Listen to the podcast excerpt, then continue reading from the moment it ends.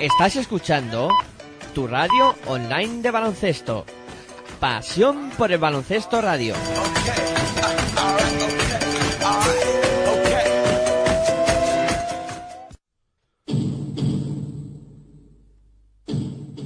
Aquí comienza Territorio ACB.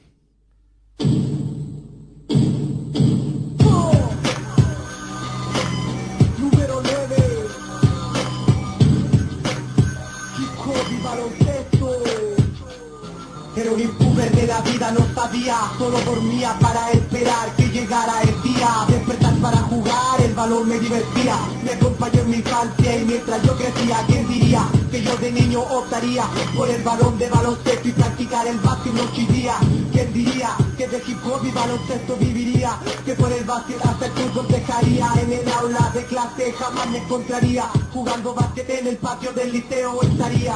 Practicaba mañana y tarde para superarme. En las noches un partido de MJ para motivarme. Era de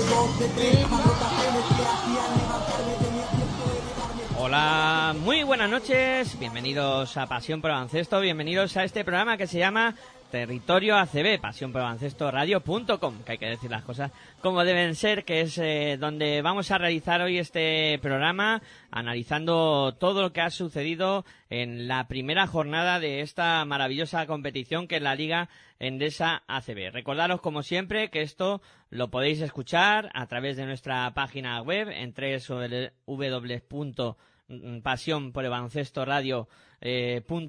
También eh, podéis escucharlo a través de los dispositivos móviles, descargando eh, la aplicación de manera gratuita en el eh, Google Play. Eh, ponéis pasión por el baloncesto radio y ahí aparecerá nuestra aplicación para que la podáis descargar totalmente gratuita y una aplicación que suena muy bien, que funciona muy bien y es muy sencilla de, de utilizar. Y también podéis ir a la plataforma de TuneIn, descargar también el- la aplicación TuneIn en, en el Google Play y poner la emisión Pasión por Ancesto Radio y os saldrá nuestra emisión eh, con la calidad que vosotros merecéis. Para interactuar con nosotros podéis eh, hacerlo a través de nuestro Twitter, arroba baloncesto radio, eh, la B R con mayúscula y también en arroba eh, territorio ACB, donde además os hemos dejado una encuesta para que elijáis el mejor jugador de esta primera jornada, a ver qué, qué os parece. Los nombres que os proponemos, Luca Zori, eh, Gustavo Ayón, eh, también está Scott Ba- Bamford y eh, para que podáis eh, votar también por eh, ante Tomic. Esos son los cuatro jugadores que os proponemos para que podáis votar en esta primera jornada por el que creáis que ha sido más determinante y el mejor jugador de esta primera jornada de la Liga Endesa ACB. Me falta presentarme, evidentemente. Eh, soy Miguel Ángel eh, Juárez y conmigo, pues preparado para realizar este programa, eh, también pues se encuentra Aitor Arroyo, al cual voy a saludar. Muy buenas noches, Aitor, ¿qué tal? Muy buenas noches a todos y bueno, pues bien, con ganas ya de hablar de esta primera jornada o analizar la primera jornada de la Liga Endesa ACB que nos ha dejado pocas sorpresas, ¿no? Eh, luego ya lo iremos comentándolo después de dar los resultados, pero para mí poquitas sorpresas y primero pedir disculpas, ¿no? Pedir disculpas porque este programa lo teníamos que haber realizado ayer, pero por motivos de agenda pues no pudimos realizarlo y, y lo pospusimos para, para hoy martes. El único programa que va a sonar en su día y hora eh, en Pasión por el Baloncesto Radio esta semana va a ser la, la Hora de Locos, que será mañana a las diez y media, hablando de baloncesto en femenino y, y el jueves volvemos otra vez a repetir el programa el jueves de Universo FEP hablando de la primera jornada de la Les Foro y de la Les Plata. Eh, nuestra en, en un principio eh, nosotros lo que tenemos pensado es que los martes se pueda podamos hacer realizar el programa o se pueda realizar el programa de Universo FEP pero ya digo, ¿no? Por el tema de agenda, pues nos hemos visto obligados a cambiarlo, pero bueno, que La gente que quiera escuchar baloncesto ya sabe dónde tiene que escucharnos, ¿no? Evidentemente, aquí no vais a perder ningún detalle de lo que eh, pase en las competiciones y la verdad es que es ya una alegría, ¿no? Tener de todo en marcha. Había muchas ganas de que comenzaran las competiciones. Eh, ya, eh, como comentaba Aitor, ha arrancado la Leforo, la Le Plata.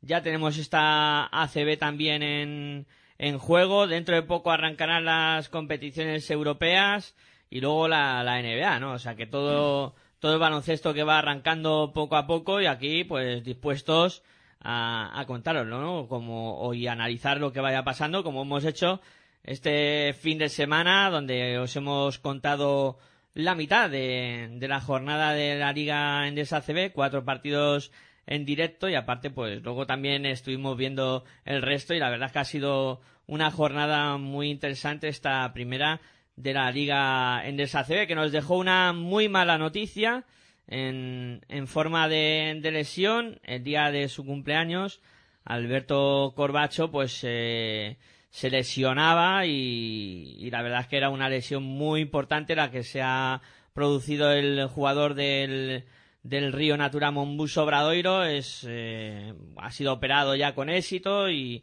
y además pues bueno agradecía todas las muestras de cariño y de afecto que, que ha recibido porque no es fácil no en el primer partido de, de temporada con, con toda la ilusión puesta en, en el inicio de liga y en ver cómo funciona una nueva temporada, pues a la primera de cambio eh, tener esa lesión a los cuatro minutos de partido donde se rompe el, el ligamento de la rodilla, pues eh, la verdad es que no es eh, plato de buen gusto para nadie. Decían que son seis meses aproximadamente la recuperación que va a, a, a necesitar Alberto Corbacho y bueno, y desde aquí, como no, enviarle todo nuestro apoyo eh, y todo el cariño que, que podamos para que, que, se recupere lo antes posible. Lo vimos en el concurso de triple, la verdad es que hizo un concurso bastante bueno.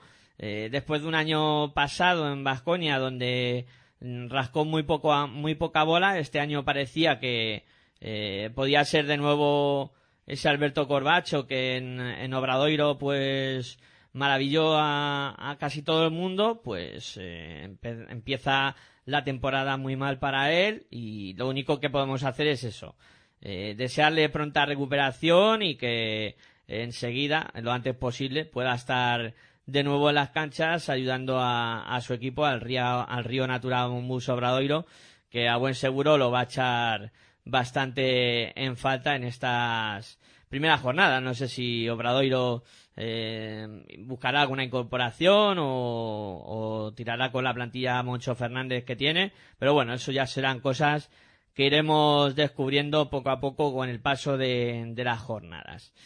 Bueno, pues hemos presentado el, el programa.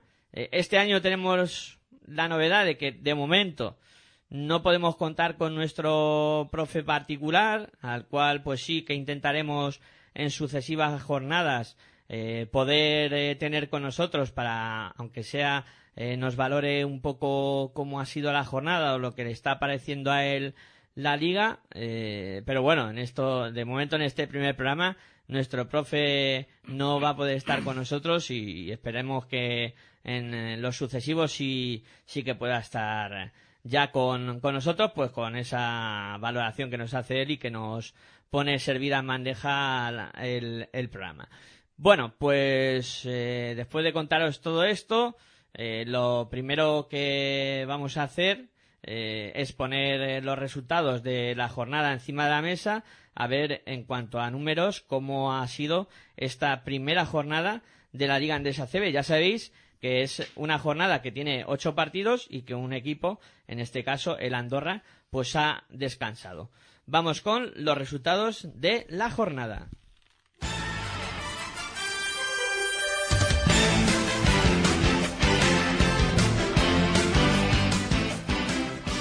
El Balay Gran Canaria 81, Iberostar Tenerife 92. Movistar Estudiantes 82, Real Betis Energía Plus 95. Real Madrid 101, Unicaja de Málaga 90.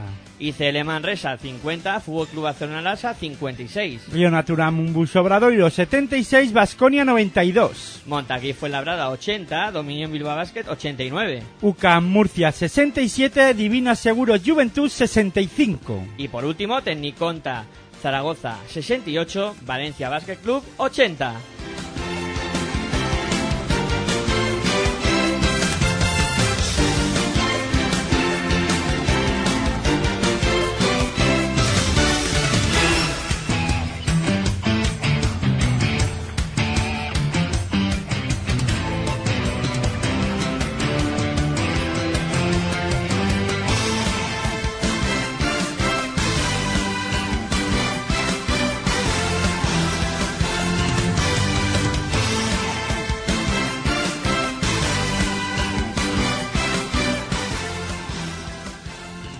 La clasificación, una vez concluida esta primera jornada, pues es muy fácil, ¿no? Porque ocho equipos han ganado y ocho han salido derrotados. Vasconia es el primero, con una victoria, Real Betis segundo, también una victoria, Valencia Basket tercero, una victoria, Real Madrid eh, cuarto con una victoria, quinto Iberostar Tenerife con una victoria, sexto Dominio Bilbao Basket también con una victoria, séptimo Fútbol Club Barcelona con una victoria y octavo el Universidad Católica de Murcia con una victoria.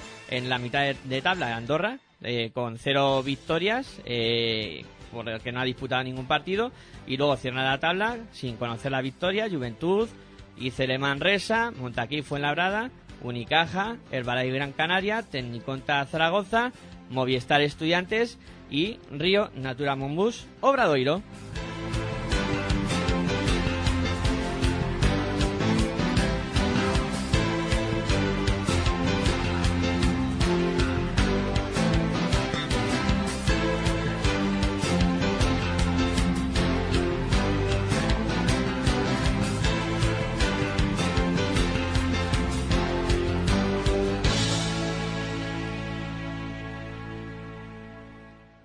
Bueno, pues una vez conocidos los resultados de esta primera jornada, en este caso, Aitor, valorámonos un poco esta jornada, esta primera jornada, lo que más te ha llamado la atención y, cómo has visto esta primera jornada de la liga.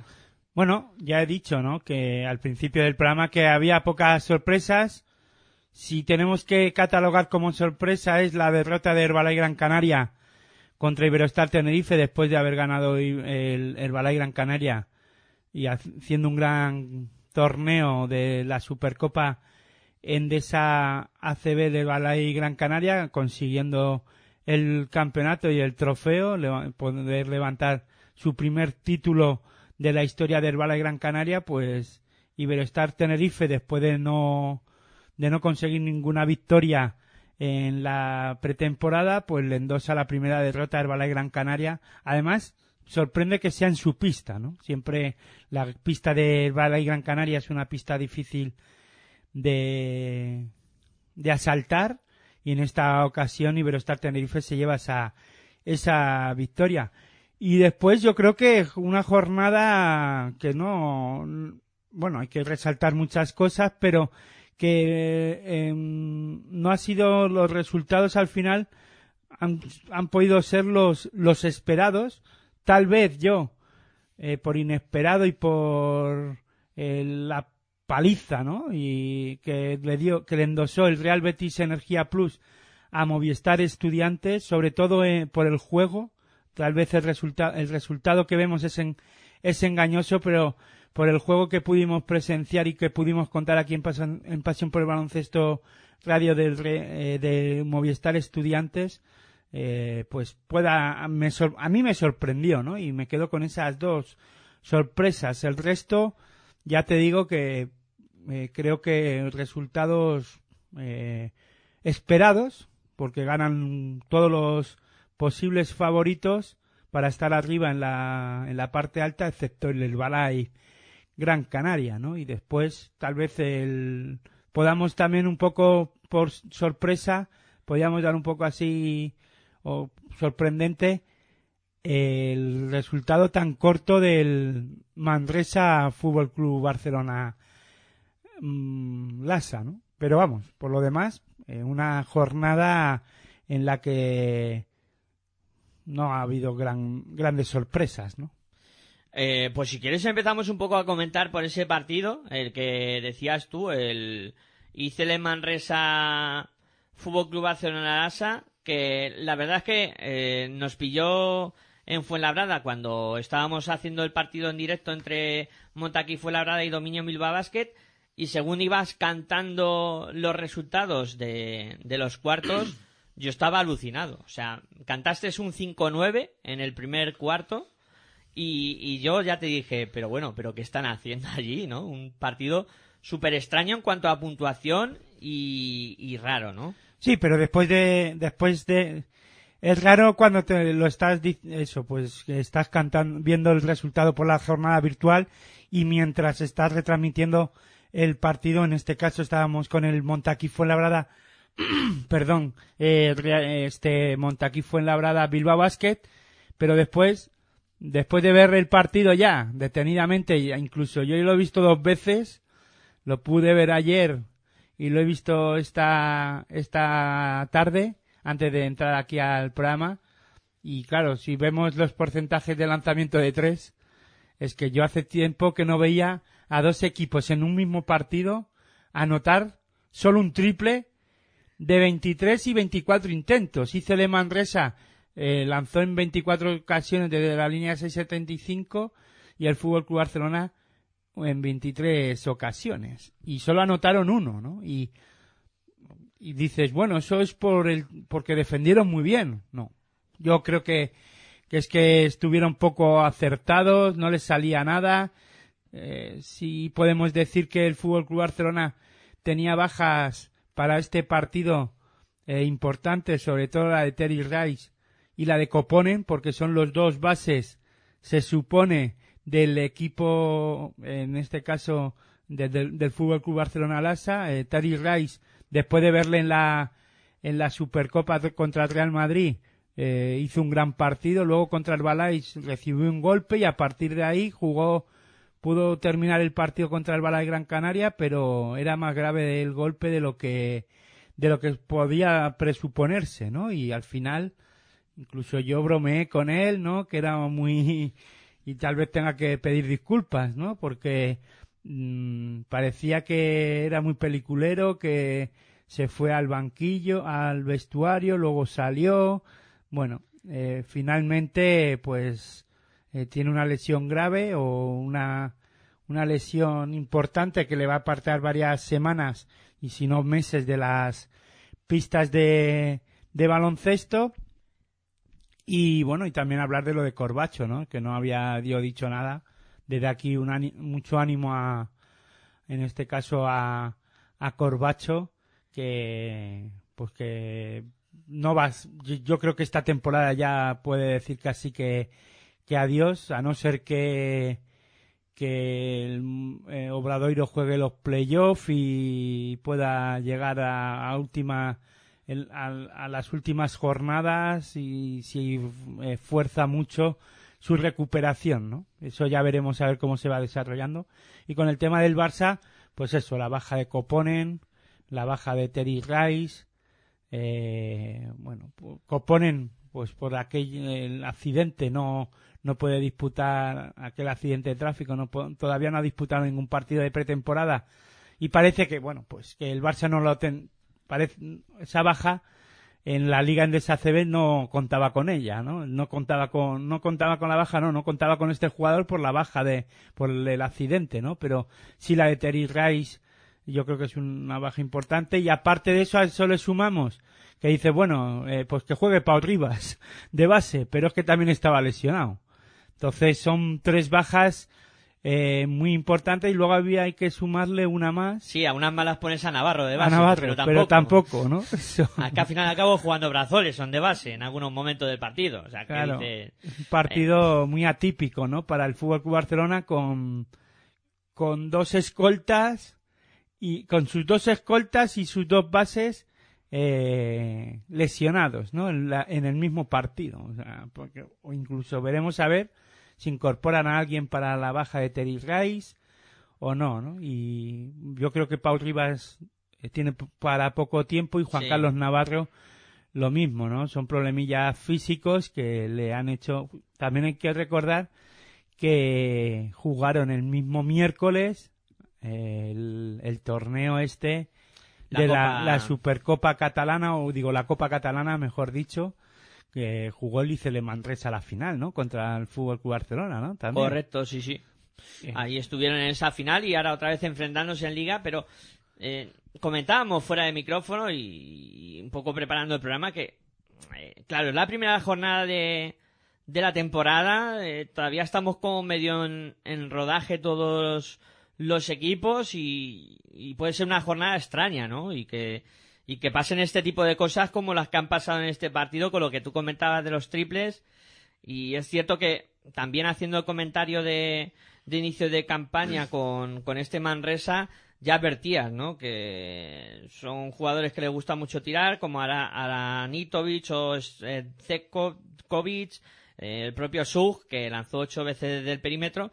Y que, bueno, que está claro que en esta ocasión ha salido mal, pero cuando tengan acierto estos eh, jugadores van a poder hacer bastante daño a, a los equipos rivales, ¿no? Y es una cosa a tener en cuenta también de cara a, a futuros partidos. Mm, yo creo que si el Barça en, en el partido contra Manresa no tira de, de juego interior, eh, hubieran, lo hubieran acabado pasando muy mal, porque además fue un partido en el que estuvo todo el rato muy igualado y en el que, pues, entre Ante Tomic y Joe Dorsey un poco que sacaron las castañas de fuego para este Fútbol Club Barcelona Lasa. Si no, es que podíamos haber vivido una de las primeras grandes sorpresas de la liga y eso que en Copa Catalana, como tú comentabas, sí que es cierto que el conjunto manresano estuvo mucho mejor, ¿no? En, en esa Copa Catalana estuvo, eh, le plantó más cara incluso, con un resultado más amplio, pero tampoco pudo derrotar al Fútbol Club Barcelona Lasa.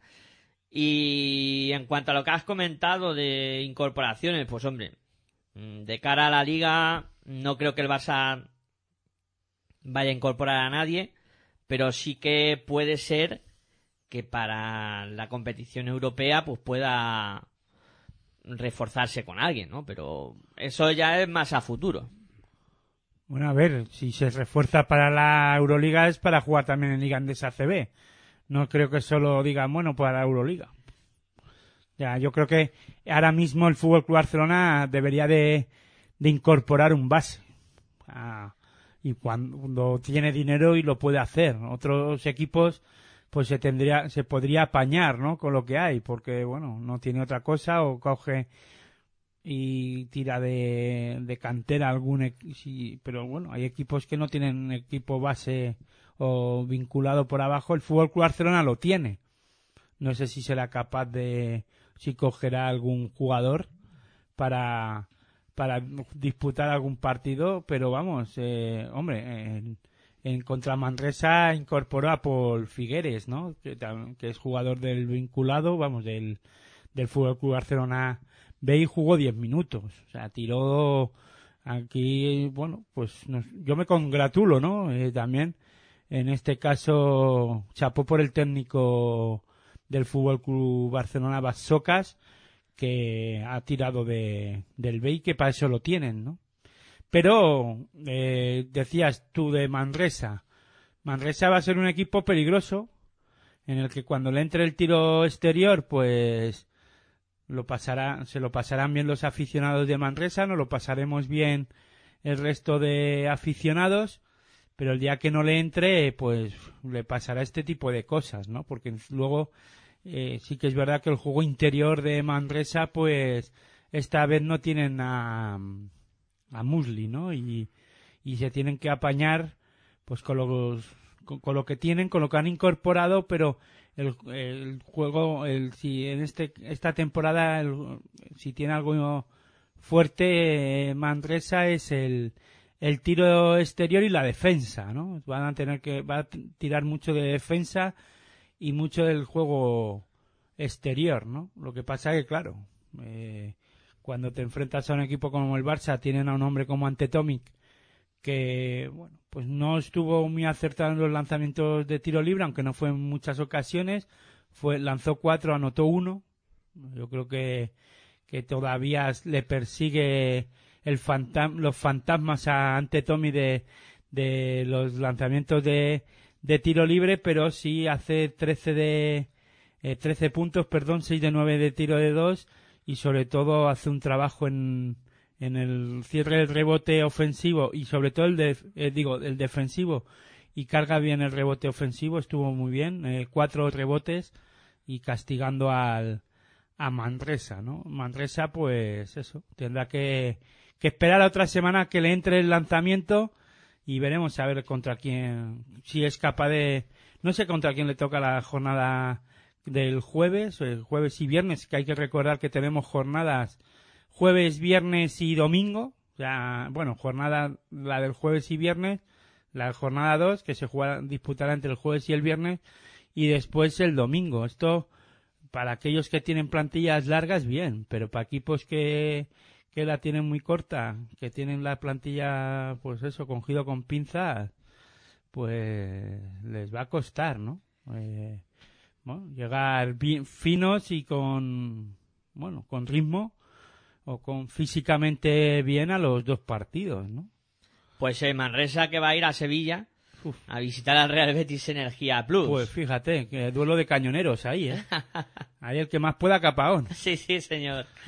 Bueno, pues venga, dejamos este ICL Manresa Fútbol Club Barcelona Lasa, vamos a hablar. Bueno, lo importante para el Fútbol Club Barcelona Lasa es que consigue sacar el partido, eh, borrón y cuenta nueva. Lo que pasa que es que para el Fútbol Club Barcelona, yo y hablo también que el Fútbol Club Barcelona eh, ayer jugó el Real Madrid contra los Oklahoma eh, ¿cómo vamos? con los Thunders, contra los Thunders eh, equipo de Wellbrook y, y, compañía y este Abrines y Alex Abrines que como ya creo que todos sabréis el Real Madrid pues le gana y bien bueno le pinta la cara a los, al equipo de la NBA con ese triple de Sergio Yul para forzar la, la prórroga si no me corriges y después eh, les ganan eh, y vienen la, en la prórroga, ¿no? No vamos a entrar a onda en ese partido, pero la verdad es que el Real Madrid hace un buen partido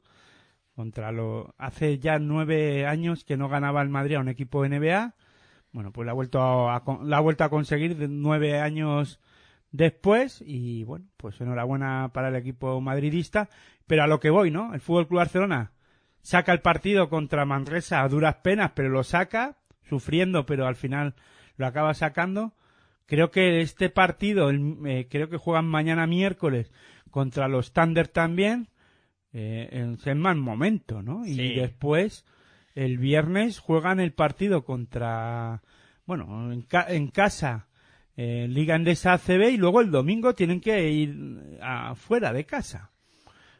Se les junta ahí un y con vamos no sé eh, eh que, como lo o no el fútbol Tienen suerte. descansa el la el domingo. Descansan esta jornada. Ah esta jornada por eso juegan jugarán el partido contra los Thunder pero vamos que les pilla mal de todas maneras porque después el domingo tienen que volver a disputar y esto yo no sé, luego se quejan, ¿no? Pero es verdad, porque luego ahora ya mismo, el día 12, ya empieza la Euroliga. Correcto. Y oh, sorpresa, el otro equipo que descansa esta semana es el Madrid. Sí, el domingo descansa el Real Madrid, hombre. Eh, ya se habló de que iba a ser así. Se habló de que Madrid y Barcelona iban a, eh, iban a aprovechar darles el descanso por el partido de la NBA y luego que les venía la Euroliga, ¿no? Correcto. Es lo que tiene ser grandes. A ver, es lo que hay. Eh, bueno, haber elegido ser equipo grande. Yo ya sabes que soy muy imparcial. No, ya sé que eres grande. bueno, venga, vamos a hablar de Vasconia, que también ha comenzado bastante bien la competición, en este caso, eh, ganando fuera de casa al Río Natural Monmuso Obradoiro. Un Obradoiro que la verdad es que mm, yo no sé cómo se las apañan, que siempre tienen muchísimos problemas. Y en este caso han empezado fatal la competición con jugadores tocados, eh, han tenido un virus también. Eh, y, luego cuatro minutos de partido y se les lesiona Corbacho, o sea que lo, tuvieron todo, todo a- a- en contra para encima pelear contra un Vasconia que yo creo que, claro, eh, superior y encima va cogiendo rodaje, efectivamente. Bueno, pero vamos a ver, yo creo que yo pensaba que ibas a alabar a Obradoiro. Pensaba que ibas a decir cómo se apaña su técnico Moncho Fernández. Fernández para hacer, para cambiar, eh, para eh, cambiar totalmente al equipo, fichar a cuatro, cinco, seis jugadores y hacerles funcionar y competir. En este partido acabaron compitiendo. Vasconia no lo tuvo tan fácil, lo tuvo, al final lo dominó a partir del tercer cuarto, al final del tercer cuarto y el último cuarto, ¿no? Vasconia compite, acaba compitiendo. Eh, que, claro, es que estamos hablando de, de un Vasconia que ya lleva dos temporadas consecutivas en las que juega un partido juega fuera de casa la temporada pasada contra estudiantes y consigue sacar el partido y con nota no al final el resultado eh, es amplio no pero yo es un poco también engañoso hombre podemos ver que que sí que recibe 30 puntos Obradoiro en el primer en el primer cuarto pero bueno eh, no le pierde la cara eh, en- al partido, ¿no? La sensación que a mí me dio viéndolo después es que no pierde la cara al partido Obradoiro, compitiendo eh, y llevándole a, la lo máximo, hasta lo máximo a a Vasconia, ¿no? Vasconia tiene que acabar eh, anotando, pues eso, eh, 20, 30, 22, 24 puntos, eh, vamos, según primer cuarto, segundo y tercero, ¿no? Y, y le gana el último cuarto Obradoiro a, a Vasconia. Lo que pasa que, claro, estamos hablando que la amplitud de banquillo que tiene Vasconia, a pesar de que también eh, ha tenido problemas físicos y, problemas en la pretemporada, pues poco a poco va ya cogiendo ritmo. Y bueno, eh, mala suerte lo que tú dices, un virus de algunos jugadores de, de, de Obradoiro y la lesión sobre todo, y yo creo que a es donde le marca el, el inicio del partido a los hombres de, de Moncho, el tema de la lesión de, perdón, de, de Corbacho, ¿no? Eh, un Corbacho que aparte de que dices tú que era su cumpleaños, vuelve a Obradoiro, además jugaba contra su ex equipo. O sea, es que dices, se junta todo, ¿no? Y, y a eso también, aunque no lo queramos, mentalmente a sus compañeros también les debe de afectar, ¿no? Y además es un hombre muy importante, sobre todo para el juego exterior, ¿no? Para, para Obradoiro. Y había comenzado de manera extraordinaria, anotando dos triples y siendo eh, un poco determinante, ¿no? En esa faceta en el juego exterior y, planteando problemas a Vasconia. Y es verdad que eso te puede pasar factura mentalmente y decir, bueno, es que eh, todo se nos vuelve en contra, pero eh, es cierto, ¿no? Hay que alabar al, al equipo de Moncho Fernández, eh, reconstrucción todos los años, eh, esta temporada con jugadores nuevos como Whittington, como Adam Pechasek, eh, como eh, McConnell, como Allen Roscoe, pues a rodar y, y a ir funcionando. Allen Roscoe que en su debut en la Liga Andesa ACB hace 17 puntos. Me congratulo con el gran partido que hace Justa. O sea, está creciendo por momentos. En 24 minutos hace 18 puntos.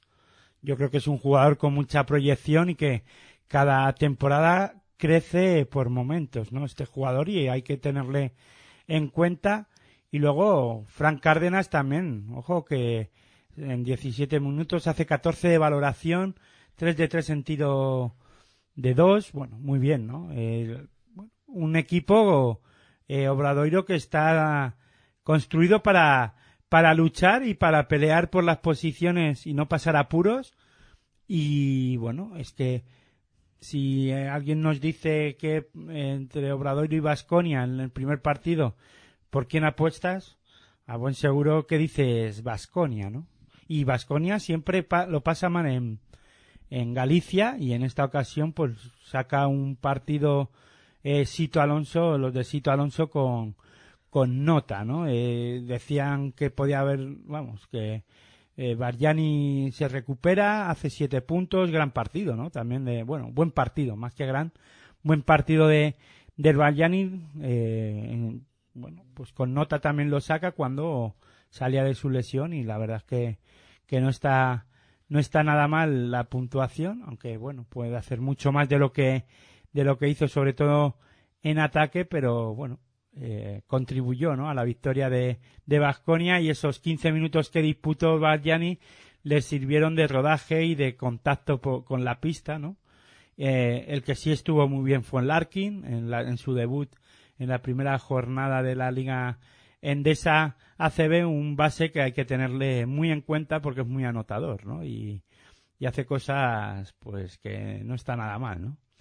Y dos que apuntaban en pretemporada como son Sengeila y Boigman, sobre todo este último que a mí es un jugador que me va a ganar, ¿eh? que me va a ganar poco a poco, lo veo muy bien en, el, en la posición de cuatro que hace cosas muy interesantes. Hombre, yo no sé, eh, los los experimentos de Vasconia con jugadores alemanes como Plage no le salieron del todo mal, pero no sé, Tibor Place Luego se fue al Barça y no, no rodó mucho, no hizo gran temporada, aunque después pegó el salto a la NBA, ¿no? Pero, no sé, este Boisman habrá que verlo, piano piano. No está mal en la, en la primera toma de contacto en la primera jornada de la Liga Endesa ACB, haciendo 5 de 6, un 83%. Ahí el, sí que es verdad que Vasconia tiene un juego interior bastante poderoso, y que contra, claro, tampoco podemos medirlo mucho contra Obradoiro, ¿no? Que es todo lo contrario. Tiene un juego interior que no está nada mal, pero que contra equipos, bueno, y es que eso le va a pasar a muchos equipos de la liga en CB cuando se tengan que enfrentar a Basconia, al Madrid, eh, al Barça a lo mejor no tanto, pero hombre, siempre el Barça tiene jugadores en el juego interior importantes, pero no son tan poderosos como yo creo que lo pueda tener Vasconi y Real Madrid en este caso, ¿no? Tengo que ver a Valencia, a ver cómo se va desarrollando en esa, en esa parte del juego, que también suele tener un juego interior bastante eh, bueno y interesante, interesante de ver, pero yo creo que esta temporada el juego interior más poderoso lo tienen Vasconia y Real Madrid si es que funcionan Boigman, eh, Sengeila y, y, en este caso Barjani como tienen que hacerlo, ¿no? A mí el juego interior y luego hablaremos del... Bueno, y no quiero quitarle de esto a, a Tinkili, que no hizo gran cosa en este partido, sí que es verdad que solo jugó seis minutos. Sí, además ahora he, podido leer la última noticia que estaba tocado, además... Sí, andaba, andaba con problemas físicos. O sea que veremos, a ver, ¿no? Ahí si no tienen que acabar eh, también recurriendo un poco a algún temporero, como lo han hecho con la posición de base, ya que Boys, Boys eh, no puede jugar y han contratado a Nathan, eh, un jugador que viene a pues para un mes o así. A ver si cuando se recupere Bad Boy y con la incorporación también de Rafa Luz más Larkin, Hombre, es pronto para decirlo, pero yo creo que tiene mejores bases, o sea, mejor dirección de juego esta temporada que la pasada. Y fija, eh, Vasconi, fíjate lo que estamos diciendo, ¿no? Pero para, yo pienso que, que tiene mejor juego de bases también eh, Vasconia. Lo que pasa que ya te digo, es pronto para decirlo. Tal vez en la parte de escolta es donde a lo mejor pudiera flojear algo, pero bueno, con, y de aleros, pero es que con Adananga y compañía, cuidado, ¿no? Es pronto para decirlo, ¿eh? Ya digo que, que veremos a ver cómo, pero sí que me gusta mucho la, el juego interior y, y yo pienso que esta temporada los bases son mejores que los que tenía con, con Adam y James, ¿no? A mí lo de Larkin, eh, cuidado con este jugador. Sí, pero ya no solo es Larkin. Sí, sí, pero aparte de lo de, dicho, sí. de Rafa Luz, eh, jugador que puede que distribuir, que a lo mejor no es tan anotador, no es tan espectacular como Larkin y como Bad Boys, pero le va a dar ese equilibrio que va a necesitar en algún momento este equipo, porque son muchos partidos. Hay que recordar que en la liga eh, la Euroliga va a ser una liga regular de, de, no sé, de un porrón de partidos. 30 tan- partidos, sí, de sí. 30 partidos, ¿no? Y vas a necesitar mucho refresco. Fondo eh, de armario ahí. y claro, yo creo que ahí Sito Alonso ha sido listo, ¿no? También. Sí, sí, ha planificado bien para tener ahí tres hombres que puedan eh, rotar y, y ir buscando pues en cada momento al que mejor pueda contribuir al equipo.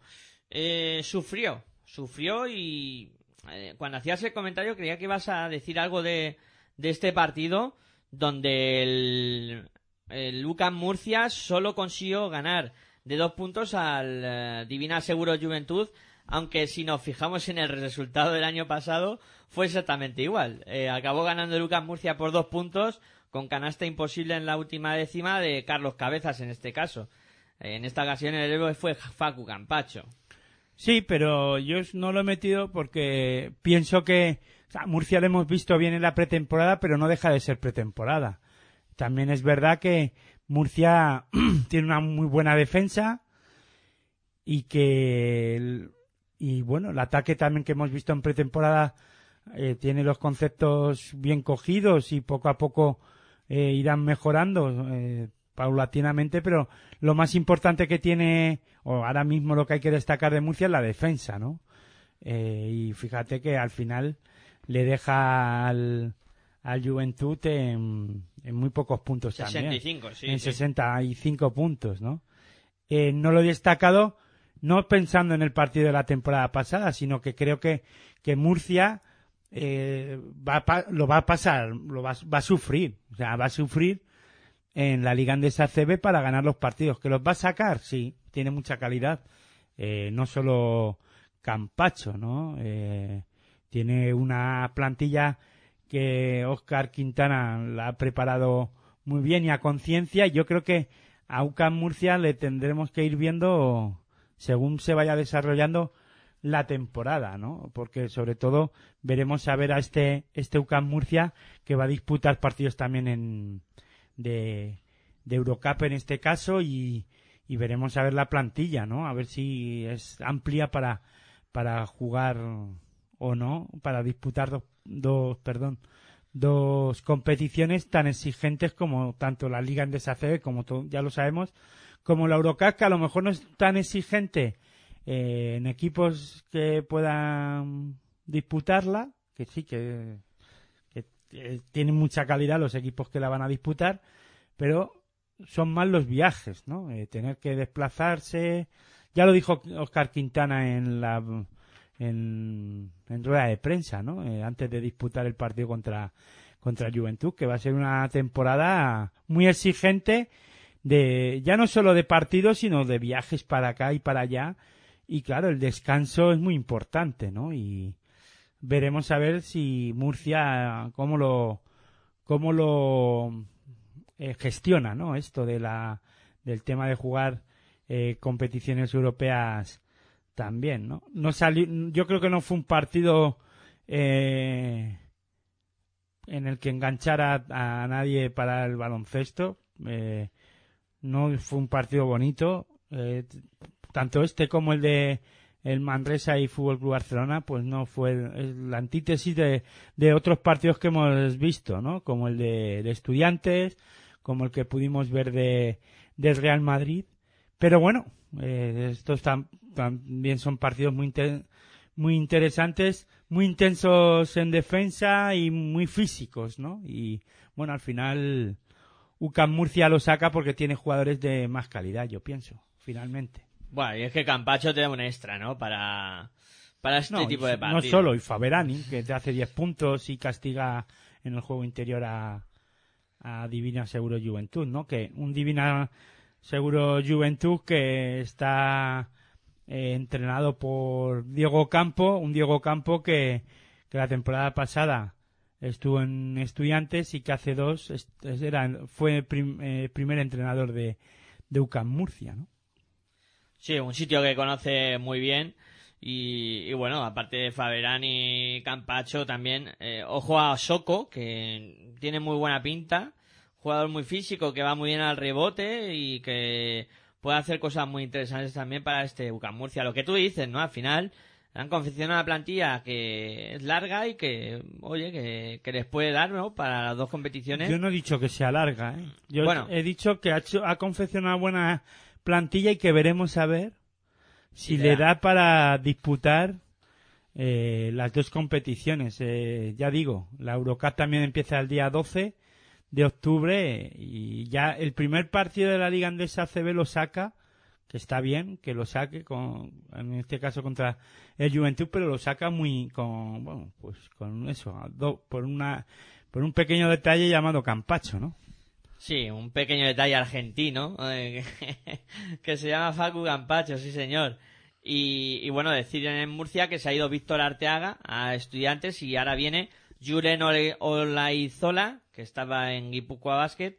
Es el cambio de cromos que ha habido en este conjunto murciano.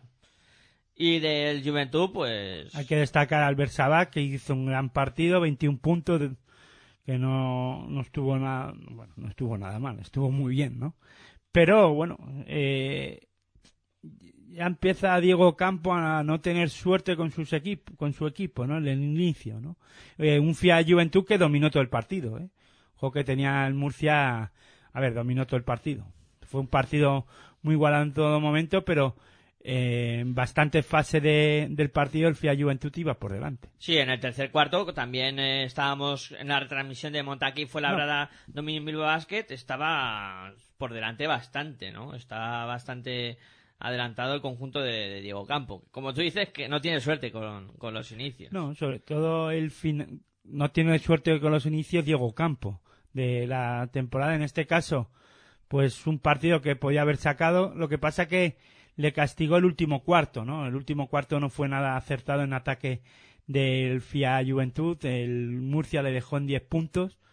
Eh, eso quiere decir mucho del juego eh, defensivo de, de UCAM de UCAM Murcia y bueno pues un partido que acaba pues eso eh, llevándoselo UCAM Murcia y veremos a ver el jueves o el viernes es que no, no, no he repasado la, la jornada y no quiero meter la pata no pero bueno que ya luego la repasaremos pero veremos a ver qué pasa en la segunda jornada con el FIA Juventud en, en casa y el UCAM Murcia fuera no Sí, luego daremos cuenta de cuál será la próxima jornada. Lo que vamos a hacer ahora es eh, una pequeña pausa eh, para pues refrescar un poquito la- las ideas eh, y que vosotros podáis eh, pues beber agua y, y ese tipo de cosas. Pero no hay mucho, que enseguida eh, volveremos por aquí para seguir analizando lo que ha dado de sí esta primera jornada de la Liga Endesa ACB. Venga, no os mováis mucho, que enseguida volvemos. Groenten en een gele banaan. Nu houden me toch niet voor de gein. Ik ben toch zeker geen konijn. Want ik hou niet van groenten en ik hou niet van sla. Waar ik van hou, is chocola. Ik hou niet van groenten en ik hou niet van sla.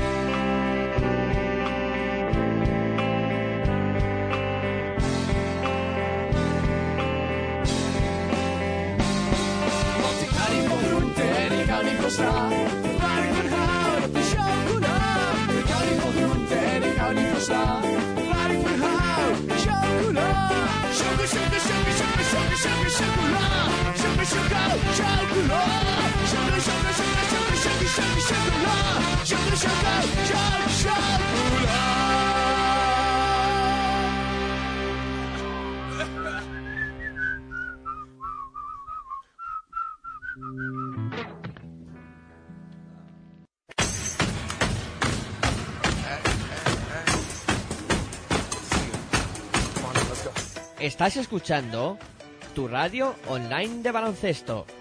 Pasión por el baloncesto radio.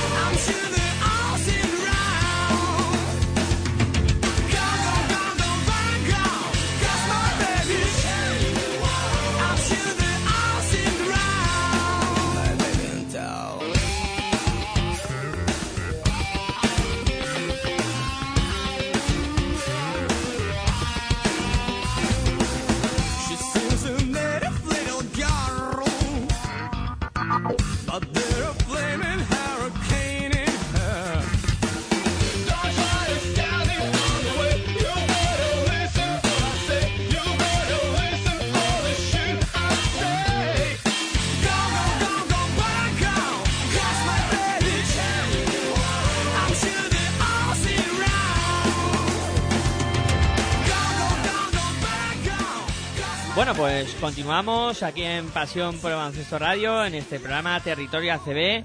Es ya el quinto episodio de esta temporada donde estamos repasando lo que ha pasado en la primera jornada de la Liga Endesa ACB. Antes de continuar, pues recordaros, ¿no? Que tenemos una encuesta en marcha en, nuestro Twitter en- y podéis votar por eh, los cuatro jugadores que proponemos con mejor de esta primera jornada entre Luka Zoric, Antie Tomic, eh, Scott Banford y Aitor nos dice el último que a mí se me acaba de ir la pinza.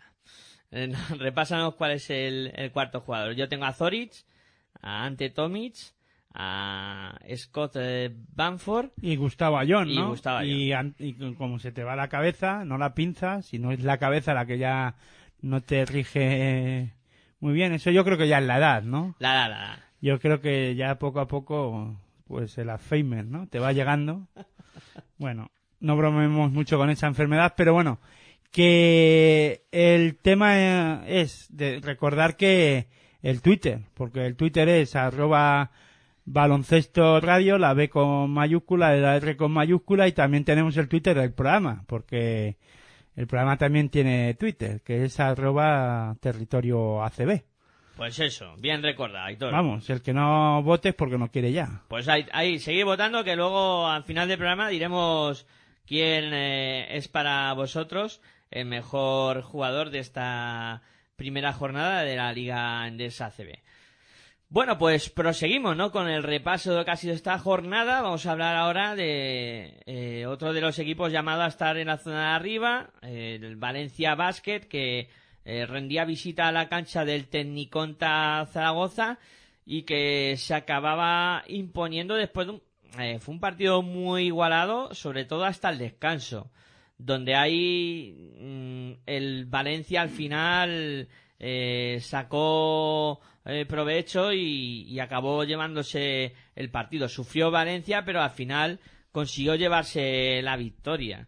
Eh, aunque claro, eh, primera jornada y ya os decimos que todo está muy en rodaje y todavía hay cosas que hay que mejorar por los equipos y ver qué es lo que va a pasar con eh, otro con los jugadores y cómo se va desarrollando todo. Ya, pero bueno, yo eh, Valencia no sufre tanto como comentas, ¿no? Sufre en, la, en el segundo cuarto, el Adreón que en ataque de Zaragoza que estuvo acertado, que anota 25 puntos, pero Valencia primero defiende muy bien en este encuentro y luego es capaz de castigar a, a Zaragoza en todos los aspectos, ¿no? En ataque. Yo creo que sí, tuvo un buen ini- inició bien Valencia Basket.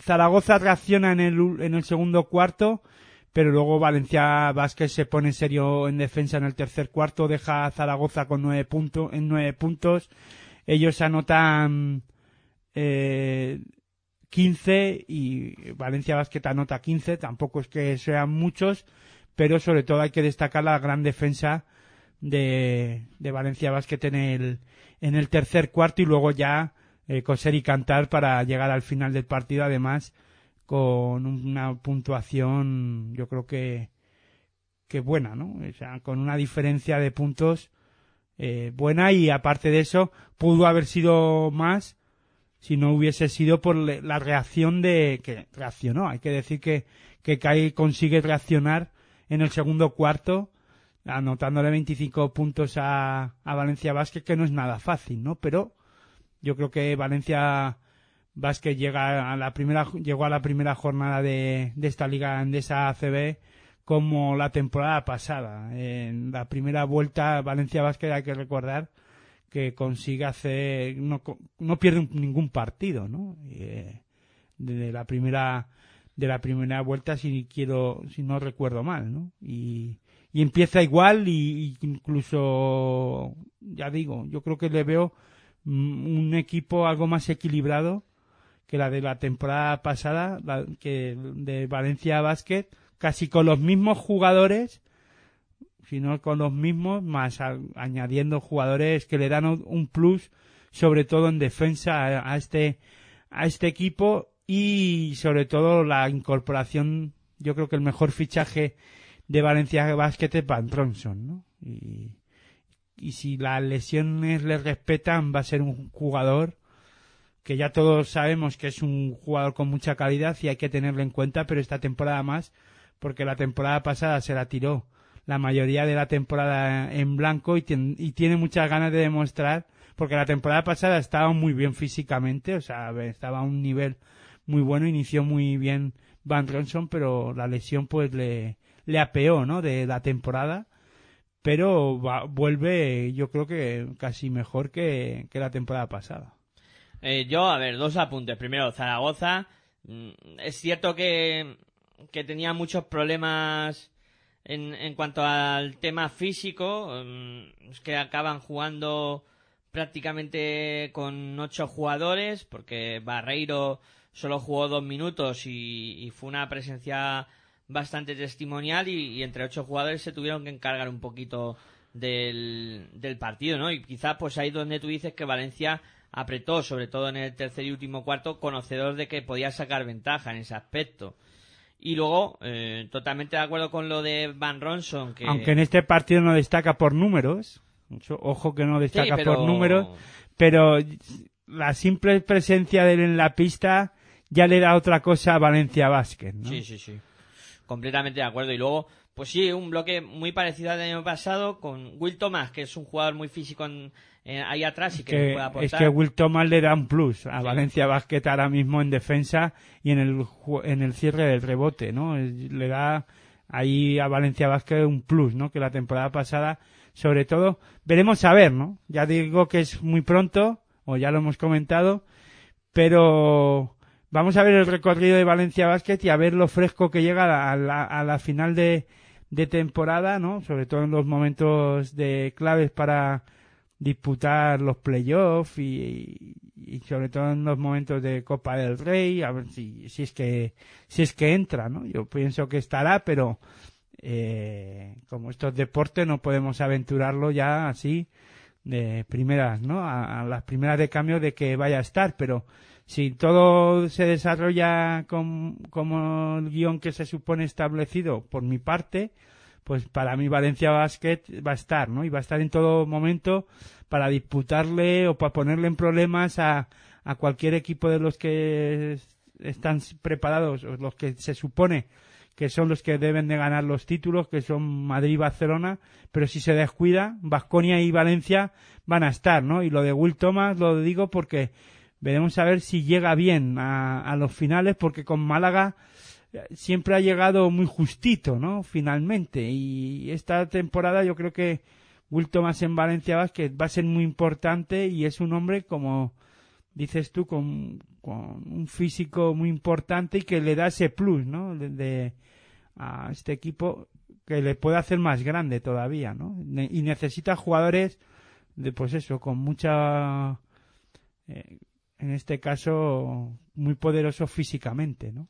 Sí, el año pasado el Valencia jugaba con, con Justin Hamilton, que era un jugador más técnico, y, y bueno, y este año han optado por poderío físico con Thomas. Pero, pero es que vuelve, es que vuelve, no, ficha también a Pierre Oriola, que es otro jugador que físicamente le da otro plus. Sí. Eh, cuando sale a pista eh, en defensa es un jugador que le que sube, ¿no? La intensidad defensiva si Valencia Vázquez eh, está defendiendo fuerte, si sale Pierre Oriola es un hombre de refresco para seguir con esa intensidad defensiva, sobre todo en el juego interior, ¿no? Y va a ser, yo creo que un equipo interesante también de ver y ver a ver cómo en esta ocasión el técnico de Valencia Vázquez Pedro Martínez gestiona, ¿no? La, la plantilla y cómo hace las rotaciones para que lleguen más frescos al final de temporada, pero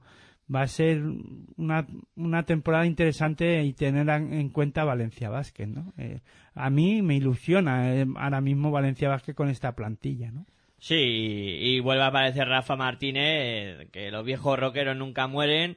Y, en este partido pues no han podido contar con Joan Sastre, que es otro de esos jugadores que pueden darle mucho a, Valencia Basket. Es que ahora mismo Valencia Vázquez, sobre todo, hablamos de equipos, eh, el tema de que no hay jugadores nacionales, pues aquí tiene tres, cuatro jugadores nacionales muy, muy importantes, ¿no? Y que están a un nivel extraordinario, ¿no? Que pueden ser San Emeterio, Piero Oriola, Rafa Martínez y Guillem Vives, ¿no? Son cuatro jugadores nacionales que lo están, vamos, que es- tienen calidad y que hay que tenerlos en cuenta y los tiene Valencia Basket. Ese plus también lo, lo debe de intentar gestionar bien Pedro Martínez, ¿no? Y cuando se sume Joan Sastre, pues Joan Sastre también. O sea, cuidado que estamos hablando de que pueden ser cinco de los, a ver, salvando las distancias de los que se han ido a la NBA y algún otro que está en el Madrid, Sergio Llull, eh, Rudy Fernández, pero el Valencia tiene cinco nacionales con Joan Sastre que tú dices, eh, Guillem Vives que es me- está mejorando y que cada vez se están sintiendo más importante en esta liga endesa ACB y eso lo está peleando y trabajando, está peleando y trabajando para, para que sea así. Yo creo que por momentos ya va mejorando. Eh, decías, decíamos lo de Pedro Oriola, que también es otro jugador que a lo mejor pues no juega mucho todavía para Pedro Martínez no lo está poniendo mucho en pista, pero pero cuidado porque en ocho minutos que, que disputa contra ocho minutos que disputa contra contra Zaragoza hace ocho puntos y coge dos rebotes, ¿no? Aunque tenga cuatro de valoración simplemente, pero simplemente con su presencia en la pista le da ese plus intenso en defensa y es un jugador que poco a poco va, va yo apuesto por él en el que va a ser un jugador para mí un jugador revelación de la de la temporada y vamos a y va- se va a hablar mucho de él en y en la Liga Andesa CB y a alguno le sorprenderá, ¿no? Pero a mí todo lo que vaya haciendo no me va a sorprender nada porque es un jugador con mu- muchos fundamentos y tiene mucho que mejorar, ¿no? Todavía, mucho que dar de baloncesto y, al baloncesto nacional. Y hay que tenerlo en cuenta porque, porque no pueda pegar el salto incluso a la selección porque no está la selección española al paso que vamos, pues no va no va a no va a estar no le va a sobrar hombres altos, ¿no? Y entonces Piero Liola podría ser un jugador a tener en, en cuenta y luego San Emeterio que vamos a decir de él y Joan Sastre pues ojalá vuelva con después de la lesión a lo que hizo a la temporada que hizo final de temporada que hizo con con CAI Zaragoza, ¿no?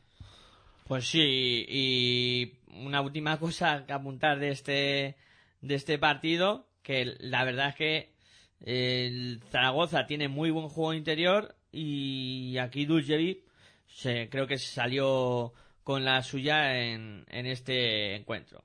En fin, pero Bueno, Luke Sigma es muy bueno para que claro, Valencia Basket tiene un juego interior muy poderoso. Zaragoza tiene un buen juego interior. Pero le falta, yo creo que a alguien eh, le falta defensa en el juego interior. Tiene mucha calidad para el- en ataque, Kai Zaragoza, pero luego los Foto y compañía en defensa, el Norel pf, no tienen mala leche, ¿no? O sea, son muy Sí. buenos. son madres. Madres no lo voy a decir, pero son buenos. Pues eso, que les ves en la pista y no van, no tienen esa picardía todavía, ¿no? Que, y no sé si la ganarán. Veremos a ver, ¿no? Algo que iremos viendo durante la temporada. Y Glovin Bersin parece que ha empezado enchufado, ¿no? La temporada pasada tú le pedías que hiciera partidos como este, ¿no? Sí, a ver, y yo espero mucho 14 de este- puntos de, de 14 puntos. espero mucho de él. Veremos a ver, ¿no? Si sigue en esta línea. De momento ah, parece que sí, que como tú dices, ha empezado bien. Y Tomás Bellas 22 de valoración. Con 10 asistencias, partido redondo de, de Tomás Bella, solo faltó la victoria, evidentemente, para el Bueno, pero es un base que a tener en cuenta también, a ver si va poco a poco aportando, ¿no? Eh, parece que en España creamos bases y escoltas, no pivos pocos. Y eso que han salido una de las mejores jornadas, ¿no? Con Pau Gasol y, y Margasol, pero... Sí, lo- y lo de Piero Loyola, pues tendrá que esperar a que Felipe Reyes, el señor Felipe Reyes, eh, Bueno, pero se- Piero Oriola joven. Sí, claro. Eh, eso es lo bueno que tiene. Si llega a la mitad de lo de Felipe, ya estaríamos ya está, de- vamos. No, sí, porque lo de Felipe Reyes, y ya nos metemos un poco a hablar de la victoria del Real Madrid, que se produjo el- en la apertura de liga que se realizó el viernes, eh, la victoria del Real Madrid ante el Unicaja de Málaga, mm, cimentada en, en eso. Un poco Felipe Reyes en, en un momento de partido que, que con sus rebotes y, siempre estar ahí, pues eh, puso un poco en, en onda al Madrid y luego eh, algo que comentabas tú, ¿no? De esa chispa que tiene Madrid en un momento dado que, paf, te funde los plomos. Felipe no estuvo muy trabajador en rebotes en este partido. O sea, cogió uno, uno y uno. Tampoco destacó mucho. Sí destacó en sacar faltas. Fue un hombre muy difícil de parar para, para Unicaja de Málaga por su movilidad y, y esa, eh, saber el- posicionarse y buscar sobre todo pues eh, de, de espaldas al aro cuando coge el balón de espaldas al aro, pues es capaz de darse la vuelta y, y, y, mm, en Málaga pues, lo tiene que parar en faltas. Hace 7 de 7 en tiros libres, ¿no? Eh, Felipe Felipe Reyes, ¿no? En esta ocasión 3 de 4 en tiro de 2. En esta ocasión, pues el tema de, de los rebotes no fue él el que el que estuvo muy reboteador, ¿no? Cogió uno de uno, pero sí Sergio Yul. Digo, perdón, Sergio Yul. Sí Gustavo, sí Gustavo Ayón y, Taylor, ¿no? Hombres que sí que destacan más en esa, en la faceta reboteadora. Los rebotes en este partido para los jugadores de Madrid estuvo muy, muy repartido. Es, lo que pasa que, claro, es que el Madrid tiene jugadores con mucha calidad, ¿no? Eh, tanto Gustavo Ayón que juega poco o no juega mucho tiempo, pero lo poco que juega castiga ahí mucho por dentro. Eh, Sergio Yul hace nueve asistencias, incluso está también muy anotador en algunos en algunos momentos del del partido, pero bueno, bueno, la verdad es que es que 6 de 9 eh, Sergio Yul más nueve asistencias, pues 6 de 9 en tiro de 2. No está muy aceptado el Madrid en el tiro exterior en este en este encuentro, pero sí en el juego en el juego de dos, ¿no? En el lanzamiento de dos, perdón. Sí, y luego además hay jugadores que, que te matan, ¿no? Eh, porque eh, evidentemente tienes a, a Gustavo Ayón, que tú lo has mencionado, que, que hace un gran partido, pero es que claro, el relevo de Gustavo Ayón es Otelo Hunter, que cuando salió también, la verdad es que repartió estopa y, y hizo un partido tremendo también en el juego interior para, para Real Madrid. Eh, lo que comentabas antes, muy, muy fuerte este juego interior de- del Real Madrid, que pasa por ser eh, de los mejores de la CB y también estará a nivel de los mejores de Europa. Hombre, va- vamos a ver si Randall eh, mejora, porque en ataque sobre todo, pues tira mucho, ¿no? Y, y no... Bueno, sí que trabaja en, en la faceta reboteadora, coge cinco rebotes eh, en, en defensa y dos en, en ataque, si la memoria no, no me falla, y luego hace dos puntos simplemente en ataque, ¿no? Uno de ocho, uno de, de seis, mejor dicho, ¿no? Eh, yo creo que eh, Unicaja de Málaga tuvo el partido también, ¿eh? Ojo que le ponen problemas Unicaja de Málaga al Real Madrid y son los Felipe Reyes y, y Rudy Fernández los que tienen que tirar de y JC Carroll, no, me, no me quería olvidar de, de JC Carroll y Jeffrey Taylor en, en un momento los que se tienen que ponerle el mono de trabajo para defender y, y sacar el, el partido hacia, hacia adelante, ¿no? Porque Unicaja de Málaga no aprovechó un momento de, eh, de, de, sequía, de sequía anotadora de, del Real Madrid y lo vengo diciendo en todo, en mucho tiempo ya, desde que eh, este el técnico del Real Madrid, eh. Pablo Lasso, perdón, eh, desde que Pablo Lasso es técnico del Real Madrid, l- vengo diciendo que el Madrid tiene un momento eh, en todos los partidos, o en casi todos, no voy a decir en todos, porque si no estaría mintiendo, pero sí que hay en muchos partidos en los que tiene una sequía anotadora de un, minu- un minuto y medio, dos minutos, en los que ahí los equipos deben de aprovechar.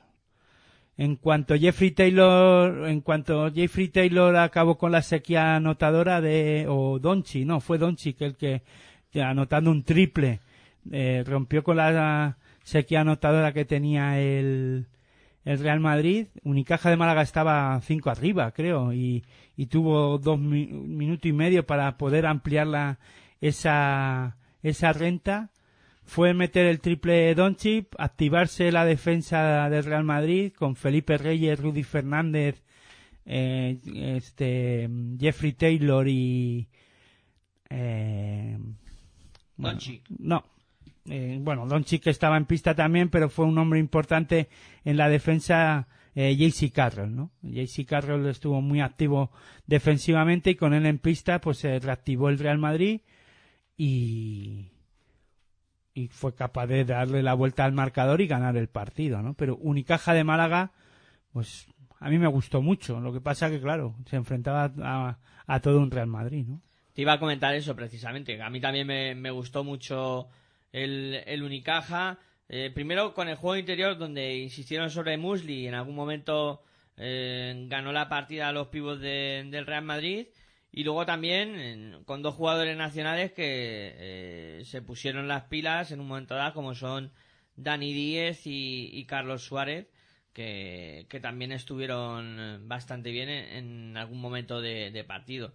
Y luego los clásicos como, como Ne- Nemanja Nedovic, que bueno, que es cierto que es de lo mejorcito que tiene este Málaga y los nuevos, ¿no? Que tienen eh, que todavía pasar ese periodo de adaptación y, y meterse, ¿no? En, en lo que es la dinámica de juego. El que mejor estuvo de todos los nuevos, yo creo que fue Jeff Brook, que el poco tiempo que estuvo en pista, porque lo que sí que tiene que vigilar son las faltas, pero que sí que me causó muy buena sensación y, lo hizo bastante bien el, el nuevo Arapivo de, de Málaga. Hombre, que digas que de los nuevos, el que mejor fue, este, has dicho Brook, de Jan Mully entonces, porque es que Unicaja, es que lo primero que hay que decir que Joan Plaza ha cambiado todo, la mayoría de jugadores de Unicaja de Málaga y que se ha reforzado con jugadores que han destacado en la Liga Andesa CB, sobre todo los importantes como Dejan Mulli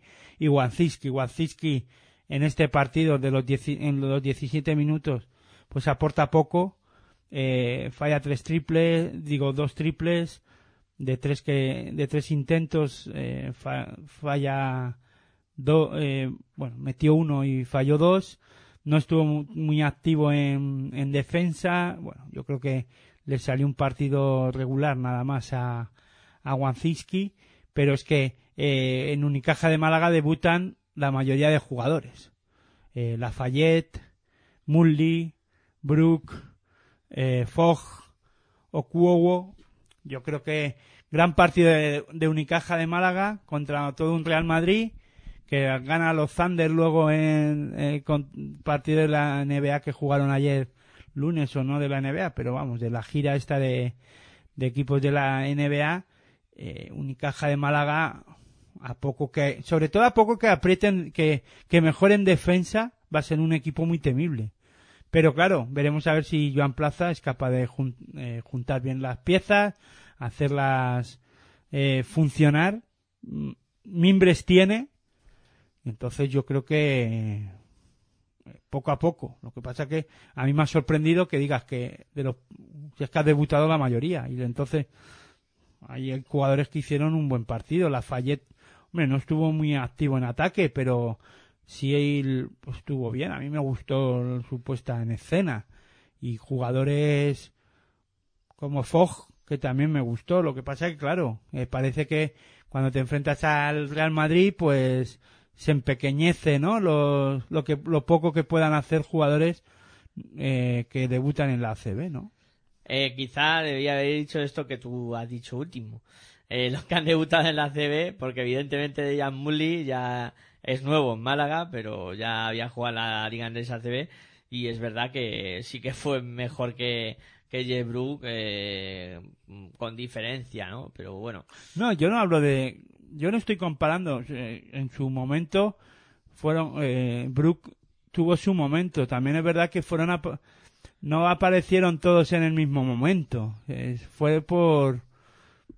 Pues por gachas, ¿no? Eh, hubo un momento en el que Dejan Mully fue protagonista.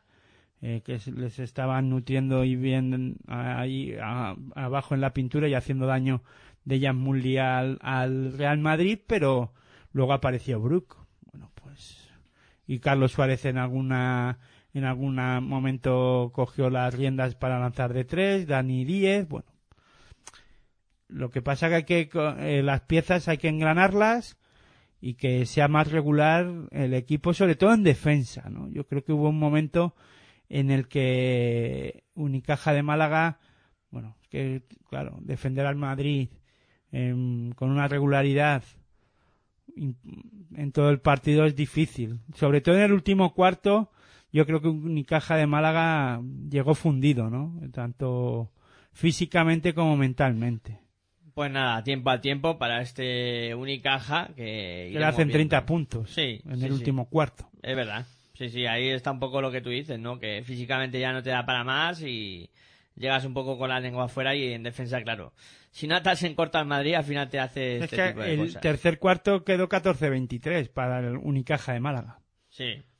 Y luego le, le volteó el Madrid. Pero bueno, ya digo que tiempo al tiempo. Hombre, el Madrid cuando se ponen serios, sobre todo ese ese quinteto o esos jugadores que he dicho que re- reactivan la defensa como Felipe Reyes, JC Carroll, Doncic, da igual uno que otros eh, que esté en pista, JC Carroll o, o, o Doncic y luego Sergio Yul o Draper o son jugadores muy defensivos y luego Jeffrey Taylor le da un plus importante y luego si si lo si Jeffrey Taylor con Otelo Hunter están en pista pues cuidado porque Otelo Hunter es, usó dos tapones impresionantes y después además es, trabaja mucho en defensa es capaz de eh, cambiar dirección de lanzamiento intimida mucho y luego en ataque pues también aporta ¿no? un jugador muy completo ya te digo, la duda que me queda es el jugador Randolph, que en cuanto que tiene mucha calidad, pero que se tira hasta las zapatillas, ¿no? Sí, yo estoy contigo, estoy contigo. Veremos a ver si, si mejora Randolph y habrá que... Si mejora Randolph ya, pues apaga y vámonos. Vamos a tener un Madrid muy difícil de ganar, es verdad.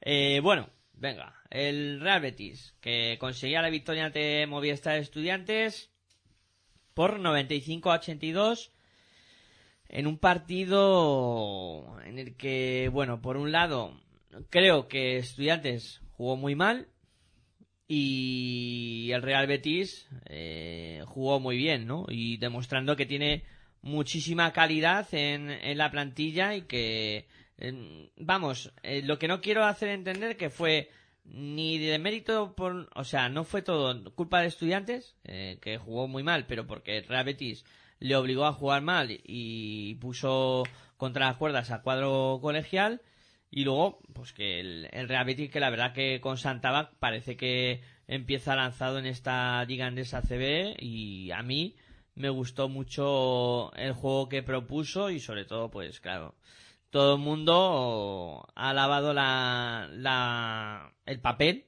de, de dos jugadores importantes como fueron eh, Boki Nasbar y, y Luka Zori que estuvieron sembradísimos en este partido y no dieron muchas opciones a, a estudiantes.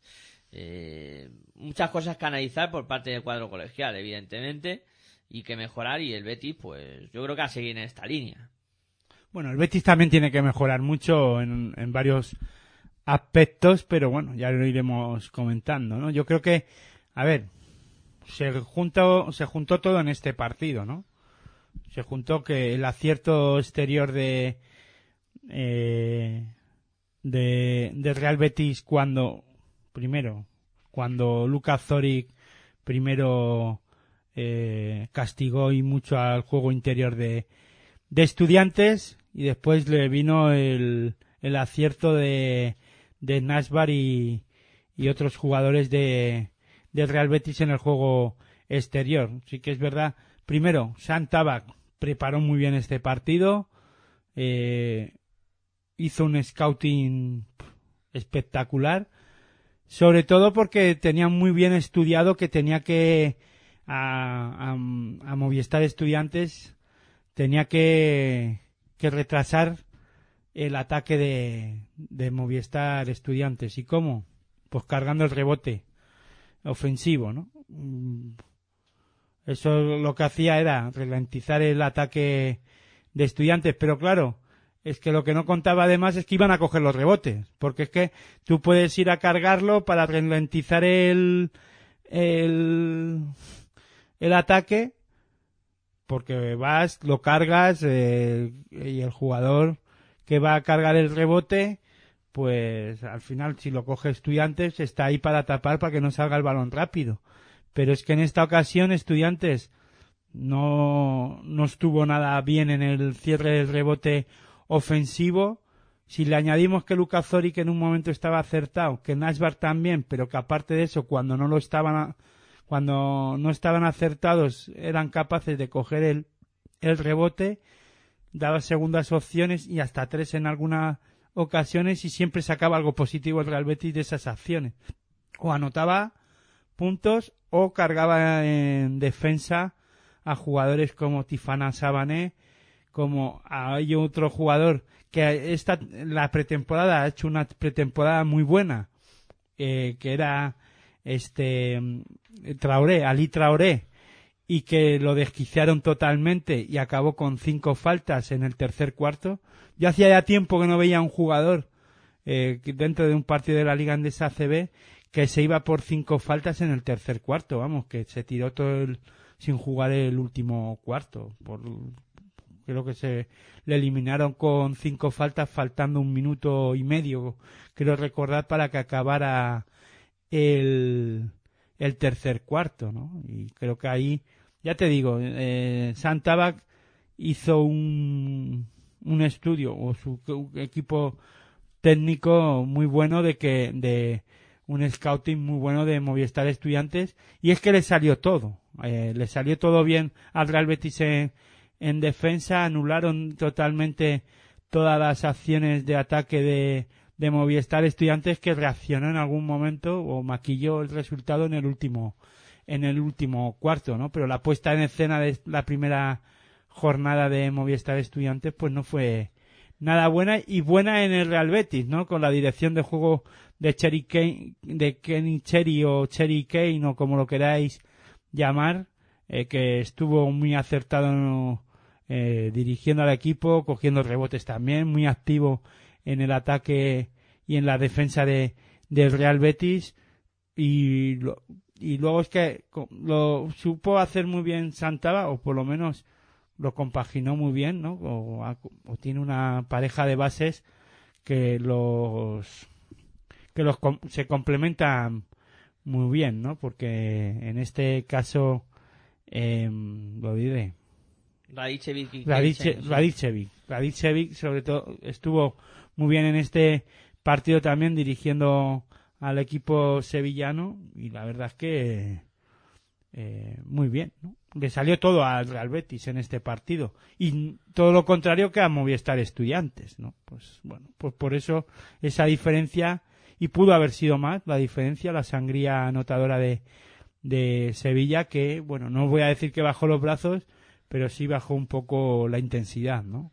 Sí, lo que tú dices, al final Estudiantes puede maquillar un poquito un resultado que está siendo escandaloso en algunos momentos de- del partido, ¿no? Y no sé, eh, Estudiantes, aparte de lo que tú has dicho, de que eh, Santaba, que te- creo que tenía muy bien preparado el partido con, con su cuerpo técnico, luego eh, sí que vi jugadores que les faltó algo de decisión a la hora de, de buscar tirar a canasta, como Jordi Grimao o Marcuch, que... Hablas de estudiantes.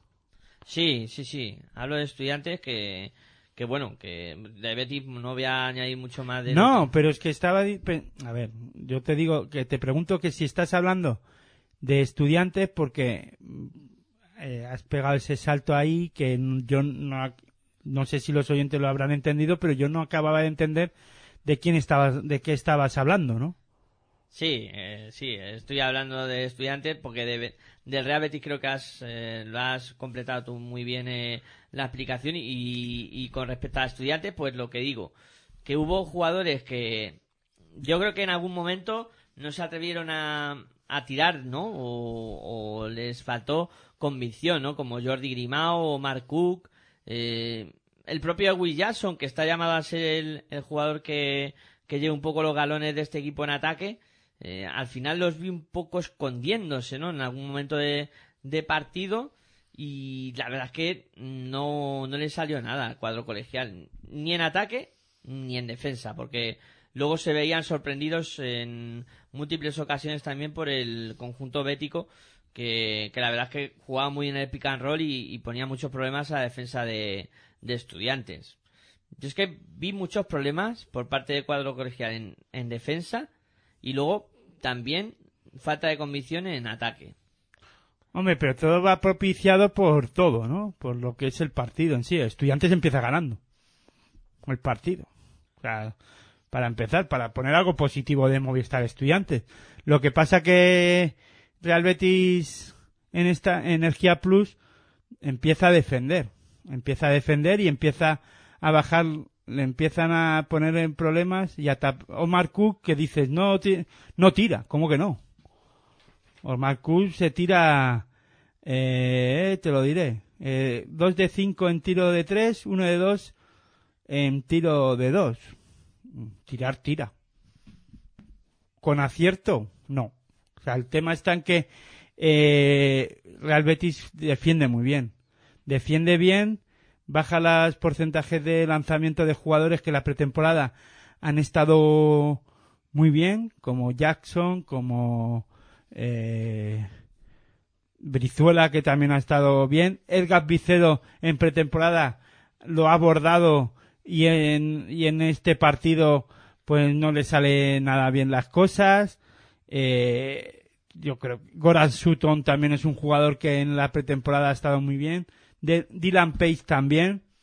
Estudiantes de la pretemporada, sí, pierde dos, tres partidos eh, contra equipo, contra el Valle Gran Canaria.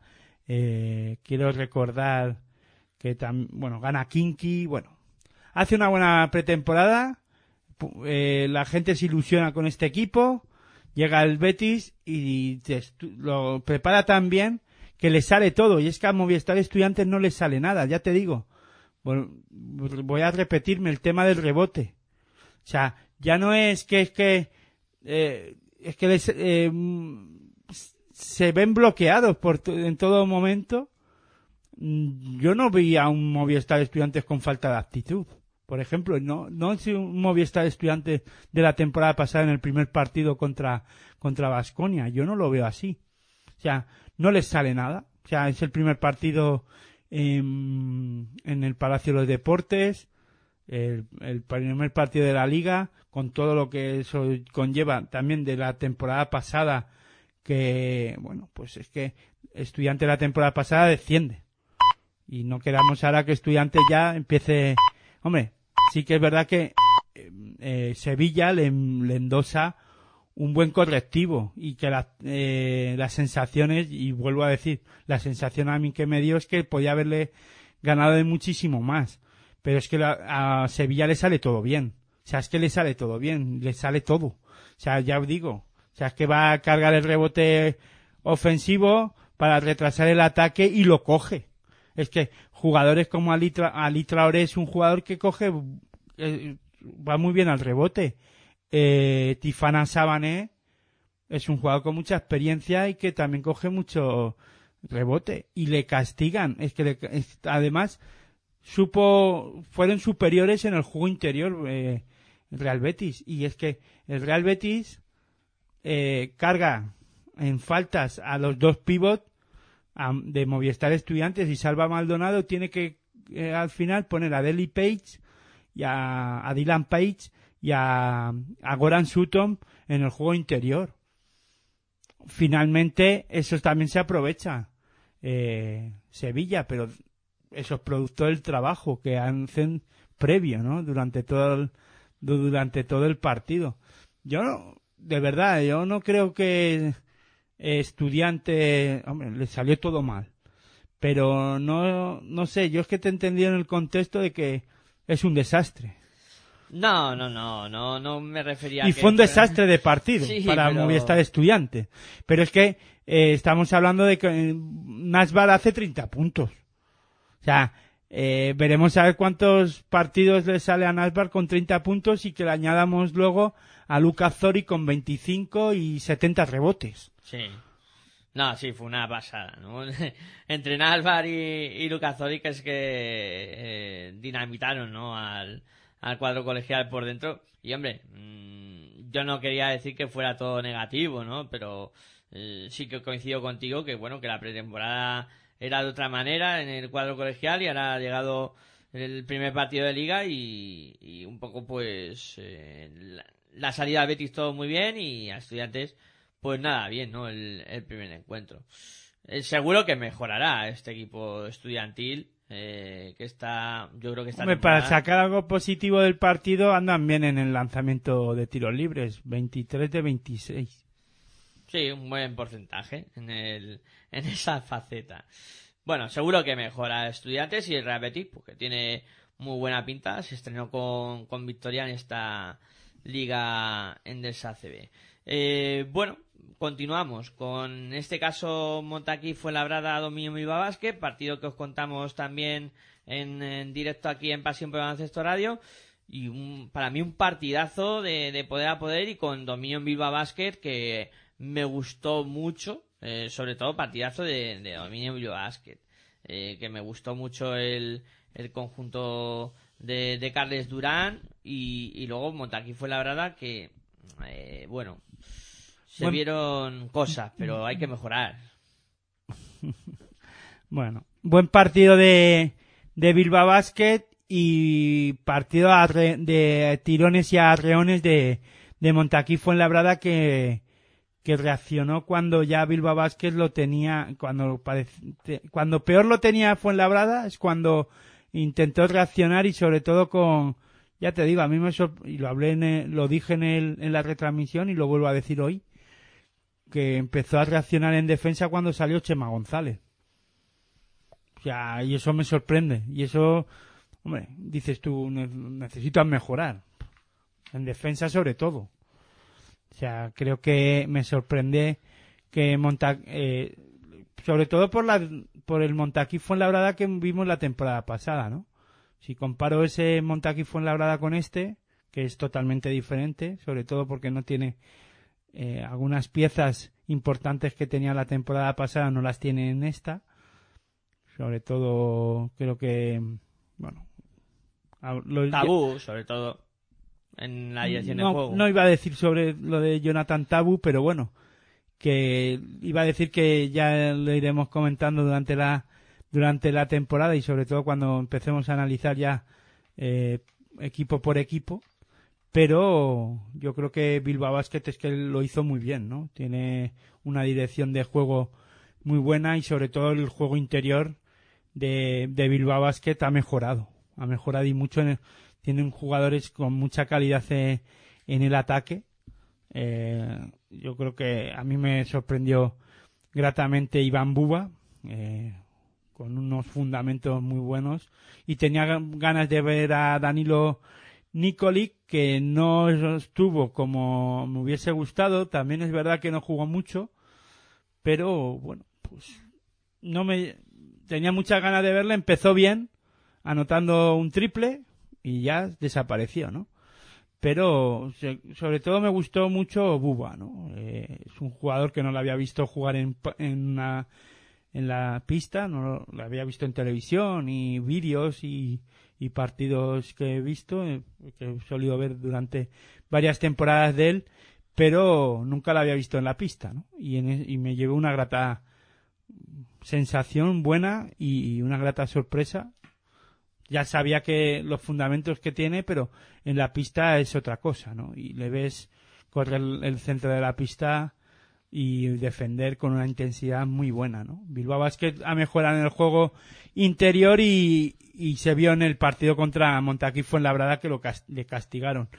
Eh, Montaquí Fuenlabrada con Diagné eh, de los pivots es el que más y el que más intensidad le da tanto en defensa como, como en ataque, pero hay jugadores, vamos, yo creo que se ju- juegan un poco, todavía Montaquí fue labrada, fíjate que me sorprende, ¿no? Porque la temporada pasada jugaban con, un- con un bloque en equipo, tanto en defensa como en ataque, y este inicio de temporada en ataque, pues cada uno hace casi la guerra por su cuenta, eh, intentan pues bueno, esos arreones, pues eso, del acierto de Iván Paunik en algún momento, que todavía no está, vamos, que no está ni a la mitad de, la de lo de la temporada pasada. Popovic todavía necesita mejorar mucho. Eh, de Roland Smith, eh, mucho lanzamiento de, de la línea de 675 algunas veces, y eso sí que más me sorprende, porque la temporada pasada el ataque de Montaquí Fuenlabrada era muy ordenado y en esta ocasión pues mm, no está siendo así al principio de la temporada en la pretemporada ya se veía esos problemas y hemos, ya han llegado a este a este partido de la primera primera jornada de la Liga Andesa CB pues con esos problemas todavía no pero bueno queda mucho. Estamos en el inicio y es normal. Pero lo que sí que no es que me preocupe sino que sí un de esto de atención que me llamó la atención sobre todo es el en la defensa la defensa que pues le falta actividad no en algunos momentos. Bueno la temporada pasada no era así. Eh, ya digo tuvo que traer le vi con mucha actitud a Chema González. Al resto no tan no no, tu- no tuvieron la misma intensidad defensiva no Pues bueno, has tocado todos los palos eh, de este partido. eh, has comentado, eh, pues, eh, cómo jugó Bilbao, cómo jugó Fuenlabrada.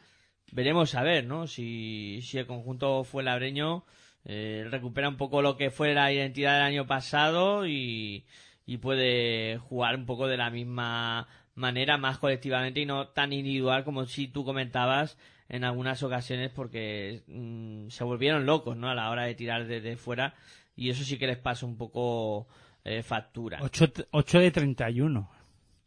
Es que son muchos triples sin, a- sin un equilibrio, ¿no? Es que, bueno, tú puedes lanzar mucho, pero luego el, ten- pero puedes equilibrar un poco más. Eh, Bilbao también lanzó mucho desde la línea de 6.75, pero por ejemplo es con Bamford, que no, no estuvo muy acertado de la línea de 3, pero sí estuvo acertado de, de la línea de 2 y hizo 24 puntos.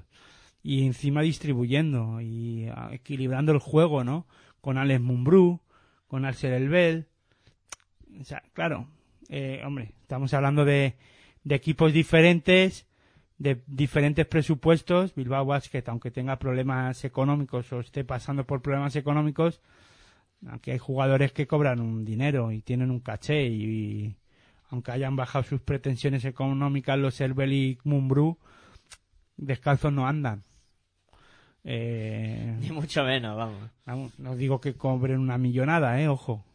Digo que cobran bien, pero que no hay que no puede llegar Fuenlabrada a ese presupuesto, ¿no? Pero claro, eh, con, ta- pero no es- con esto no sirve, no debe de servir para escudarse en nada, ¿no? Yo creo que Montaquí Fuenlabrada lo que no tiene que olvidar es primero la, la actitud defensiva, tener más actitud defensiva en, la- eh, en casa sobre todo.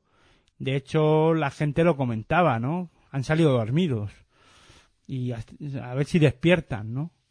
Hay jugadores que comentaban que, que parecía que no, que no se habían despertado esa mañana de domingo, ¿no?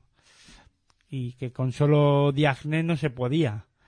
Bueno, pues un toque de atención no viene mal y, y sobre todo porque lo que no se le tiene que olvidar a Montaquí fue la verdad que, que la base de, del éxito de la temporada pasada era la defensa.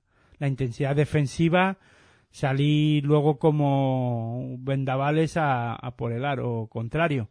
Y que si fallaban, después defendían. Claro, o la temporada pasada Montaquí fue la verdad también lanzaba tan mucho desde la línea de 6.75, pero luego que tenía un juego interior en el que le daba un pelín de equilibrio, ¿no? Muchas veces y sobre todo peleaban, ¿no? Por ir la- por cargar el rebote. En esta ocasión, pues, hombre, yo no voy a cargar las tintas sobre nadie porque no creo que no no, no, no sería justo, ¿no? Pero bueno, aquí lo podemos dejar para otro día y hablar de veremos a ver cómo van desarrollándose la la temporada, ¿no? Pero yo creo que hay un jugador, hay un par de jugadores que han venido con haciendo buenas temporadas en otros equipos y que llegan aquí con la vitola que la gente sabe, ¿no? Que, han hecho bien y, y si lo han fichado, si los han fichado es para que aporten más o menos lo mismo y trabajo, ¿no? Sobre todo en el cierre del rebote y cargar el rebote ofensivo. Bueno, yo creo que la temporada pasada había jugadores con menos calidad de los que hay ahora eh, en ese juego interior, pero trabajaban mucho ¿eh? en defensa Sí, sí. y cargaban el rebote. Bueno, lo pondremos ahí en observación. A ver eh, cómo van evolucionando. Eh, bueno, hablamos del último partido de, de la jornada, el derby canario, en el que, como tú comentabas en la valoración, pues un poco la, la sorpresa, ¿no? De, de esta primera jornada con la victoria de Liberostar Tenerife, que no había conseguido ganar ningún partido en, en pretemporada y que se impuso al flamante campeón de, de la Supercopa, al, al Herbalife Gran Canaria.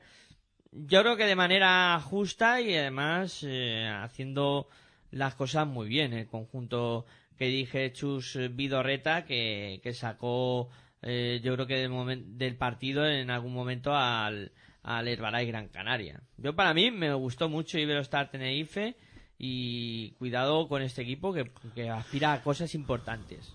Bueno, todo con calma. Estar Tenerife eh, venías de no ganar ningún partido en pretemporada.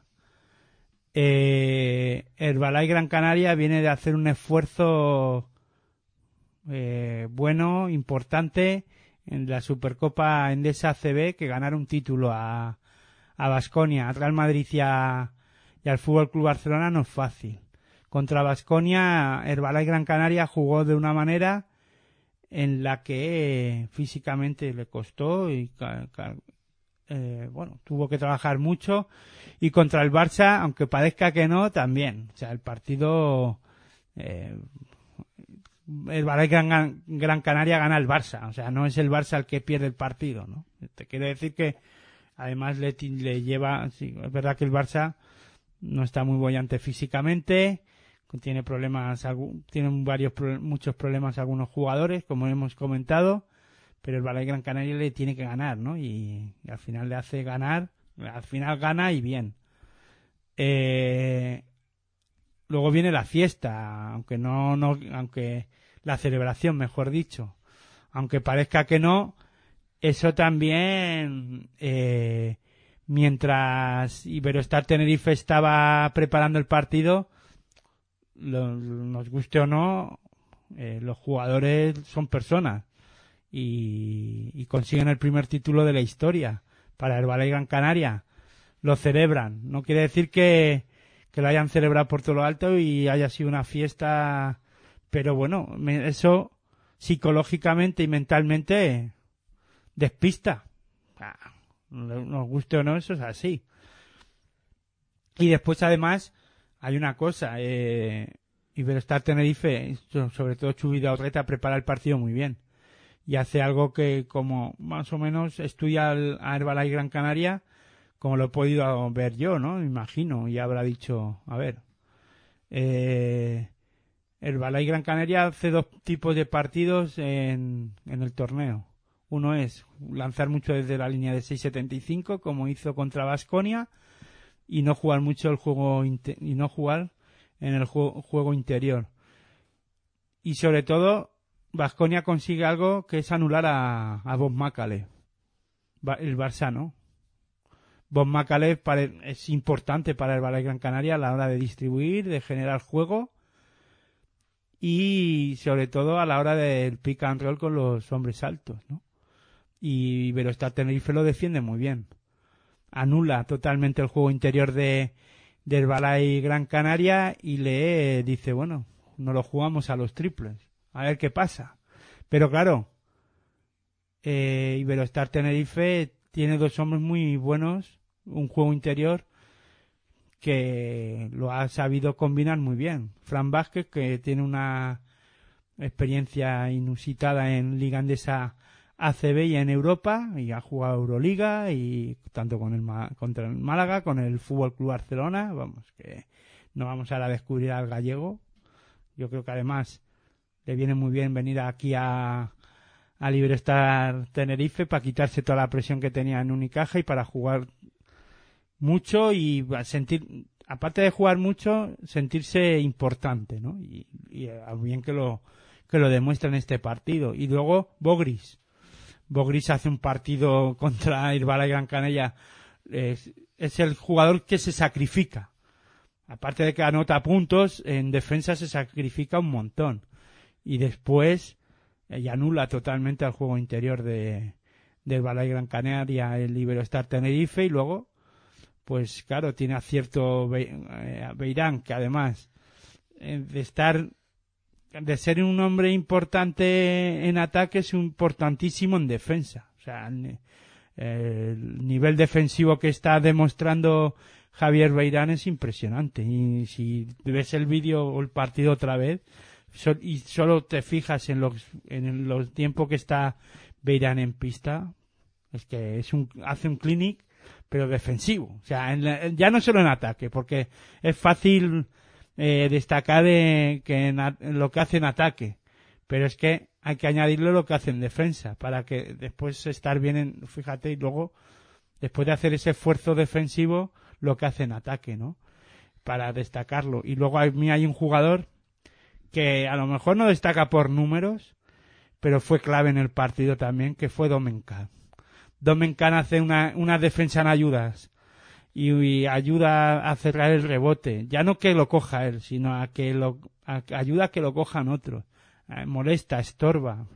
Luego hubo una parte importante del partido en la que la verdad es que lo supo hacer muy bien Iberostar Tenerife, que fue en el momento aquel de, de aquel lío de faltas técnicas para uno para el otro, y el que acaba de pescar en Río Revuelto es Iberostar Tenerife, porque ahí no se juega nada. Nada al baloncesto, y lo hemos dicho, o yo pienso, en este caso, que el Balay Gran Canaria es un equipo muy físico, que apuesta por un baloncesto rápido, dinámico, y ese parón, eso es tipo, eh, ahí es que si veis el partido, fijaros en los dos minutos, últimos dos minutos y medio, y no se juega nada al baloncesto. O sea, faltas eh, y, y ahí es cuando Iberostar Tenerife se va siete arriba. El partido iba uno había mucha alternancia en el marcador. En ese momento se va siete arriba Iberostar Tenerife y ahí es cuando yo me doy cuenta que ahí Iberostar Tenerife tenía el partido donde quería. Después ya se reactiva otra vez el partido, pero ya es, intercambio de canastas. Ya Iberostar Tenerife tenía casi la mitad del trabajo hecho. Y en Herbalay Gran Canaria, pues claro, hay jugadores que no aparecen, importantes, Bob Macalev, eh, bueno, pues en Kakurin no está tan cómodo como estuvo en el último partido, en el penúltimo partido, vamos, en el de la Supercopa, las semifinales, y en la final no estuvo nada mal, pero hay jugadores en Herbalay Gran Canaria que no, que no se encuentran cómodos, no solo él, Eliud Baez tampoco, son capaces, es, es que es, eh, ahí Iberostar Tenerife es capaz de anular a un Eliud Baez que, que también está un poco fuera de partido, ¿no? Sí, yo creo, y coincido plenamente con lo que has dicho, que el, el conjunto de Iberostar Tenerife saca de partido completamente a Herbalife Gran Canaria y se juega lo que quiere Chus Vidarreta. O sea, es que en este partido eh, lo que a lo que se jugaba es a lo que quería Chus Vidarreta y lo tenía todo súper bien estudiado, ¿no? Y, luego pues también hay que alabar el, el juego, ¿no? De, de, como tú decías, Beirán, eh, Fran Vázquez, Bogris, que, que lo hacen muy bien en el partido. Domencar también se sumó a la fiesta. Es que tú fíjate, jugadores como Albert Oliver y Bob Macales, que son jugadores que asisten mucho, entre ellos dos solo dan tres asistencias, quiero, quiero- o tres o cuatro asistencias. Tres Bob Macales fue un Albert, Al- Albert Oliver, pero es que no están nada, nada cómodos en pista, que son, al final, que hay que alabar el trabajo de los bases también de, de Iberostar Tenerife, eh, este, a ver, lo diré para que no, eh, Ferran Basas, que viene de la Leforo, de Oviedo, y sobre todo Rodrigo San Miguel, hacen un trabajo que marcan el tempo, el tempo de partido, ¿no? En todo momento. Y sobre todo me gustó mucho Rodrigo San Miguel a la hora de dirigir el partido. Fue el jefe, ¿no? Sí, la verdad que bueno, a mí también me, me gustó mucho lo de lo de Ferran Basas. eh, me, convenció eh, ese jugador y, y bueno, eh, creo que va a dar mucho juego al, al Iberostar Tenerife en, esta temporada. Para mí un descubrimiento. Y Richotti en el banquillo por lesión, ¿no? O sea que, bueno, la verdad es que Iberostar Tenerife gran partido y Herbalay Gran Canaria, pues Planinis hizo lo que pudo, Eliud Baez hasta lo que le dejaron, anotó 10 puntos Eliud Baez, 14 Planinis, para mí el mejor de, de Herbalay Gran Canaria, pero eh, Iberostar Tenerife hizo un gran, gran partido. A mí, ya te digo que es uno de los equipos que este año hay que. Paciencia, bueno. Iberostar Tenerife. eh, a ver, los equipos de Chup Orreta son equipos bien formados. Tienen un juego interior muy bueno. Pero paciencia, que es el primer partido de la liga. Sí que es verdad que consiguen ganar en fuera de casa y de Gran Canaria. Pero eh, también es verdad que los que normalmente los equipos de Chup Orreta empiezan muy fuerte y luego van bajando de nivel paulatinamente la, en la temporada. Veremos a ver. O sea, la temporada pasada Iberostar Tenerife no empezó bien. Ahí hay que decirlo. Es verdad que no empezó bien. Tal vez yo, pues, eh, vamos, a, es, es la excepción que confirma la regla, pero eh, no empezó bien y fue casi se mete en playoff. Pero, bueno, yo pienso con estudiantes, Chus Vidaurreta hizo buenas temporadas. Y luego parecía que iba a llegar a playoff y que y físicamente pues bajan el nivel por lo que sea. También es verdad que todo depende de, del poder económico que tengas y, y las lesiones, si te respetan. A ver, es un equipo que también tiene que jugar a Europa esta temporada imagino que habrán, bueno, que tendrán todo eso estudiado los, los preparadores físicos y veremos a ver hasta dónde le da, ¿no? Pero yo Que Miguel Ángel también es de los que ve a un equipo que ya gana y parece que, que ya van a ser la panacea, ¿no? Bueno, tiempo al tiempo, ¿no? Yo los encumbro a todos. Al final los acabo encumbrando a todos los equipos. Ahí como que van a estar. Así no fallas. Claro, así. ya lo dije yo, ¿no? Ya Eh, dije yo de estos. No, pero bueno, sí, sí que me gustó Iberostar. Y bueno, ver, todo, como tú dices, con paciencia. Y habrá que ir A ver, yo, observando. yo alabo el trabajo que hace- han hecho en este partido y yo hablo solo de este partido, destaco.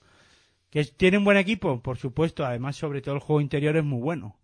Fran Vázquez, Bogris, yo creo que hacen una pareja ahí, además eh, lo- una cosa también importante que y buena que hizo Chubida Orreta es rotarlos en su momento justo, ¿no? Y, cuando necesitaba a Fran Vázquez lo sacaba y bueno, supo, ya digo, que eh, fue una partida de ajedrez en la que Chubida Orreta, movimiento a movimiento, pues fue ganándole el partido a, a Luis Casimiro y le salió todo bien. Finalmente, claro, eh, le sale todo tan bien que es que eh, al final eh, Javier Beirán hace 20 veintitantos puntos, ¿no? Hace 21 puntos y anota 6 de 8 en triples, ¿no? Sí, que sí. claro, la temporada pasada eh, Chus Vidaurreta en varias ruedas de prensa al inicio de la temporada, en varias ruedas de prensa hablaba que el equipo tenía que mejorar en el tiro exterior y cuando mejoraran eso pues ganarían partidos, ¿no? Acabarían ganando partidos. Pues aquí empiezan ya con un Javier Beirán espectacular. Además, la pregunta antes de, de empezar la, la retransmisión, bueno, justo cuando empezábamos la retransmisión en el partido de este partido, era tu pregunta era que a ver si Javier Beirán iba a estar eh, de la misma forma o manera o al mismo nivel que la temporada pasada. Yo te decía que no, que iba a ser complicado, pues fíjate. Empezábamos bien, ¿no? y como tú dices, con la lección aprendida eh, de, anotar eh, desde el principio, desde, desde fuera. Eh, bueno, pues vamos a ir cerrando el programa, pero antes tenemos que repasar primero la encuesta que os hacíamos. Eh, a ver quién eh, finalmente ha conseguido la victoria. Pues eh, la, al final habéis elegido a Luka Zoric como mejor eh, jugador de esta jornada 1. Muchas gracias por, por vuestros votos, por supuesto. Y nada, iremos poniendo. Más que nada por participar. Claro, y por participar ahí con, con esa encuesta. Bueno, repasamos lo que va a ser la segunda. ¿No vas a hacer un quinteto? Y hacemos. No, bueno, primero habrá que hacer el quinteto, ¿no? Eso, y luego. De la jornada. Sí, sí. Venga, pues vamos allá. Eh, empiezas tú eligiendo nuestro base. Te pongo tres nombres: Jul, Larkin o Sabat. Uf, me lo pones complicado. Sobre todo si me quedo con Sergio Yul por lo que hizo ayer. Pero bueno, no, voy a decir Larkin. Larkin será nuestro base de- del, del equipo. Eh, tengo en la posición de escolta a Scott Banford, eh, tengo también a Edwin Jackson y el último jugador que, que he metido en esta posición ha sido al, de- al jugador de, de Río Natura Mumbus, Ale Rosco. Me voy a quedar con... con Todos Scott perdedores. Sí, eh, bueno, eh, Menos Banford. Menos Banford, que es con el que me voy a quedar. En, la posición de. Vamos, no que los jugadores sean perdedores, sino que perdieron la jornada. partidos, sí, sí. No había otros escoltas mejores. Es como, eh, está- hemos hablado del de Valencia Basket, ¿no? Eh, Rafa, Rafa Martínez, ¿no? podía ser otro, sí. Hombre, yo no sé cómo... Podía haber entrado, sí. Pero bueno, Pero- la próxima semana traigo yo la, Me las quedo- alternativas. Me quedo con Banford, yo ahí. En, en la posición de, de tres, eh, yo creo que no vas a tener eh, mucha duda sobre a quién coger. Tengo a Carlos Suárez, eh, Javi Beirán eh, y también tengo eh, en esta posición a Fernando Sanemeterio. Esta vez he metido al jugador de, de Valencia, que bueno, no fue un partido muy muy completo, pero sí que estuvo Pero muy bien. que hay mejores jugadores que han hecho mejores cosas que estos dos que has dicho y además que han perdido. Bueno, Valencia Vázquez gana, pero San Emeterio no, no es un. eh, Vamos, ni destaca en el partido, ¿no? Pero bueno, eh, claro. Si lo que haces es para ensalzar más a Javier Beirán, pues venga, Javier Beirán. No querían saltarlo. No, pero sí está bien. En la posición de, de cuatro eh, he puesto a los dos mejores, Boki Nasbar y Torniques en Geila. Mm, eh, creo que me voy a quedar con Nasbar. Eh, finalmente el partido es extraordinario, los 30 puntos son tremendos. fue más determinante Sengeila que Nashbar, pero bueno, que sí, que está bien. Para mí, yo... joder, Ya, ya, sí. Vale. sí, cada uno. o- No, pero como... Parece que no puedo opinar. Sí, sí, sí, por supuesto. Yo Lucas quedo- Zori, Miguel, Eh, para vale. el pivot. Ya no te digo quién. Ya, Hombre, si, si lo han elegido nuestros oyentes, Y como entrenador, ¿a quién cogerías para esta primera jornada? hombre, yo o Santabac o, o Chubida o Treta, pero, pero vamos, podríamos elegir a, no sé, a Chubida o Treta por, o a Luis Casimiro, podríamos elegir uno de los dos, pero vamos, en este caso a Chubida o Treta. Sí, yo estoy de acuerdo contigo. Bueno, ha sonado las señales de las doce y media. Repasamos eh, lo que va a ser la segunda jornada y hacemos Quinibasket. Venga, Hitor. Así vamos diciendo. Moraván Andorra contra el Balay Gran Canaria. Sí, pero vas a decir el horario, No, solo los días que se va a disputar. El jueves. Este partido va a ser el jueves. Eh, ¿Quién va a ganar? ¿Moraván Andorra o el Balay Gran Canaria? el Balay Gran Canaria. Venga, pues Bueno, pero, eso, Eso sería un 2. pero bueno, ¿por qué? la A o la X a más cinco y medio. Claro, una X. Una porque X. tiene que ser.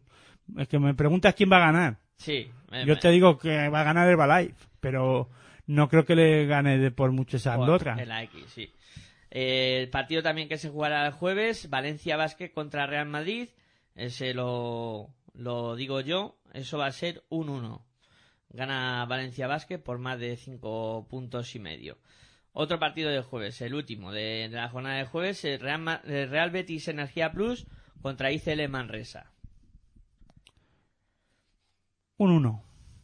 Pues vamos con los partidos del viernes. Vasconia contra UCAM Murcia. Yo creo que va a ser un 1 aquí también. Eh, Dominio Bilbao Basket contra Movistar Estudiantes. X. ¿Y quién gana? X. Eh, Unicaja de Málaga contra Tecniconta Zaragoza. Yo aquí veo un 1. Divina Seguro Juventud contra Montaquí Fuenlabrada. X. Y cierro yo con Iberostar Tenerife contra Río Natura Monbus Obradoiro. En principio voy a decir que un 1 en este, en este partido.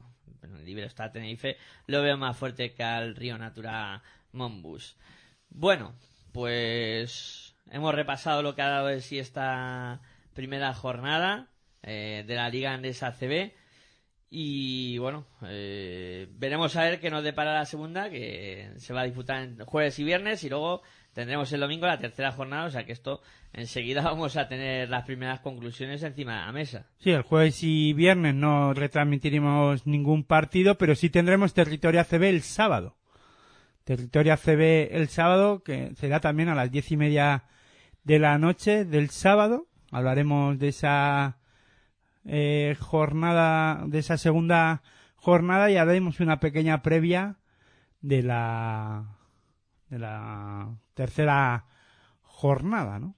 Pues eso haremos. Ahí está, queda explicado lo que vamos a hacer eh, estos días. El sábado volveremos con Territorio ACB, claro que sí. Sí, y haremos, bueno, meteremos ahí la CB en marcha también, ¿no? Juntaremos, haremos Sí. una fusión ahí un poco extraña, ¿no? Sí, va ahí con... Con los audios de los protagonistas, hablando de la tercera jornada. No sé si, a lo mejor el miércoles tendremos, sí, el miércoles habrá la CB en marcha también. Habrá que hacer una ACB en marcha aunque no tengamos audios, ya veremos a ver si algún audio habrá. Pero bueno, que también ahí tendremos que hacer la ACB en marcha con un poco la previa, ¿no? De la tercera, de la segunda jornada y, y después ya te digo, territorio ACB el sábado a las diez y media y el domingo sí tendremos partido. O sea, el domingo iremos a Fuenlabrada y después habrá que elegir algún partido por la tarde atentos a las redes sociales, ¿no? Pues claro, estar atentos ahí que... eh, Que todavía no, no hemos decidido. Estamos ahí viendo, a ver Está la dirección de Pasión por el Baloncesto Radio decidiendo a ver qué partido ha- haremos la tarde del domingo. Y por la, por la agenda, pues el jueves y el viernes, pues no podemos hacer ninguno. Bueno, Pero, vamos, lo contaremos el sábado, ¿no? El sábado, el sábado analizaremos lo que pase en esta. Anda, que no vamos a, a ver partidos en tan pocas jornadas, en tan pocas horas. Pues sí que sí. Eh, bueno, Aitor, como siempre, un placer hablar de, de baloncesto contigo y, y seguimos hablando tanto dentro de los micrófonos como fuera, que nos gusta mucho. Pues nada, como siempre, buen baloncesto para todos.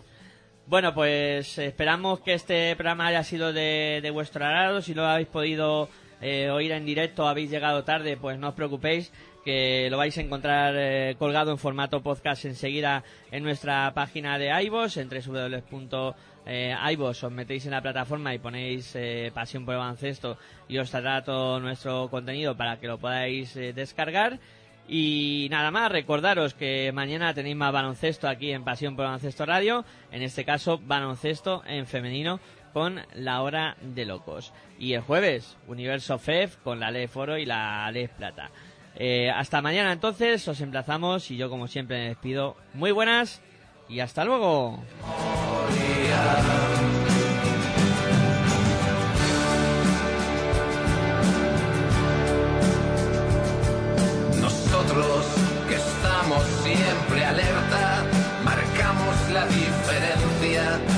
Haceros reverencia.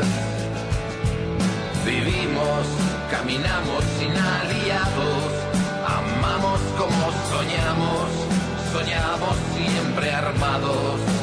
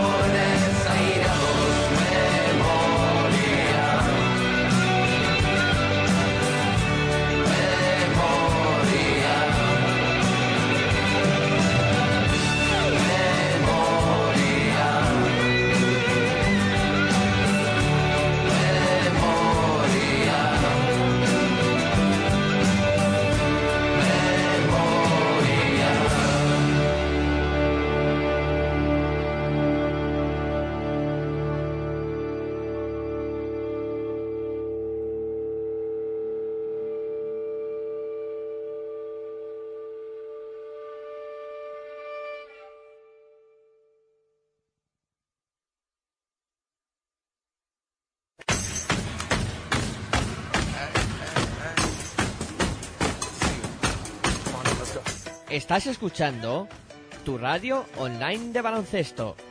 Pasión por el baloncesto radio.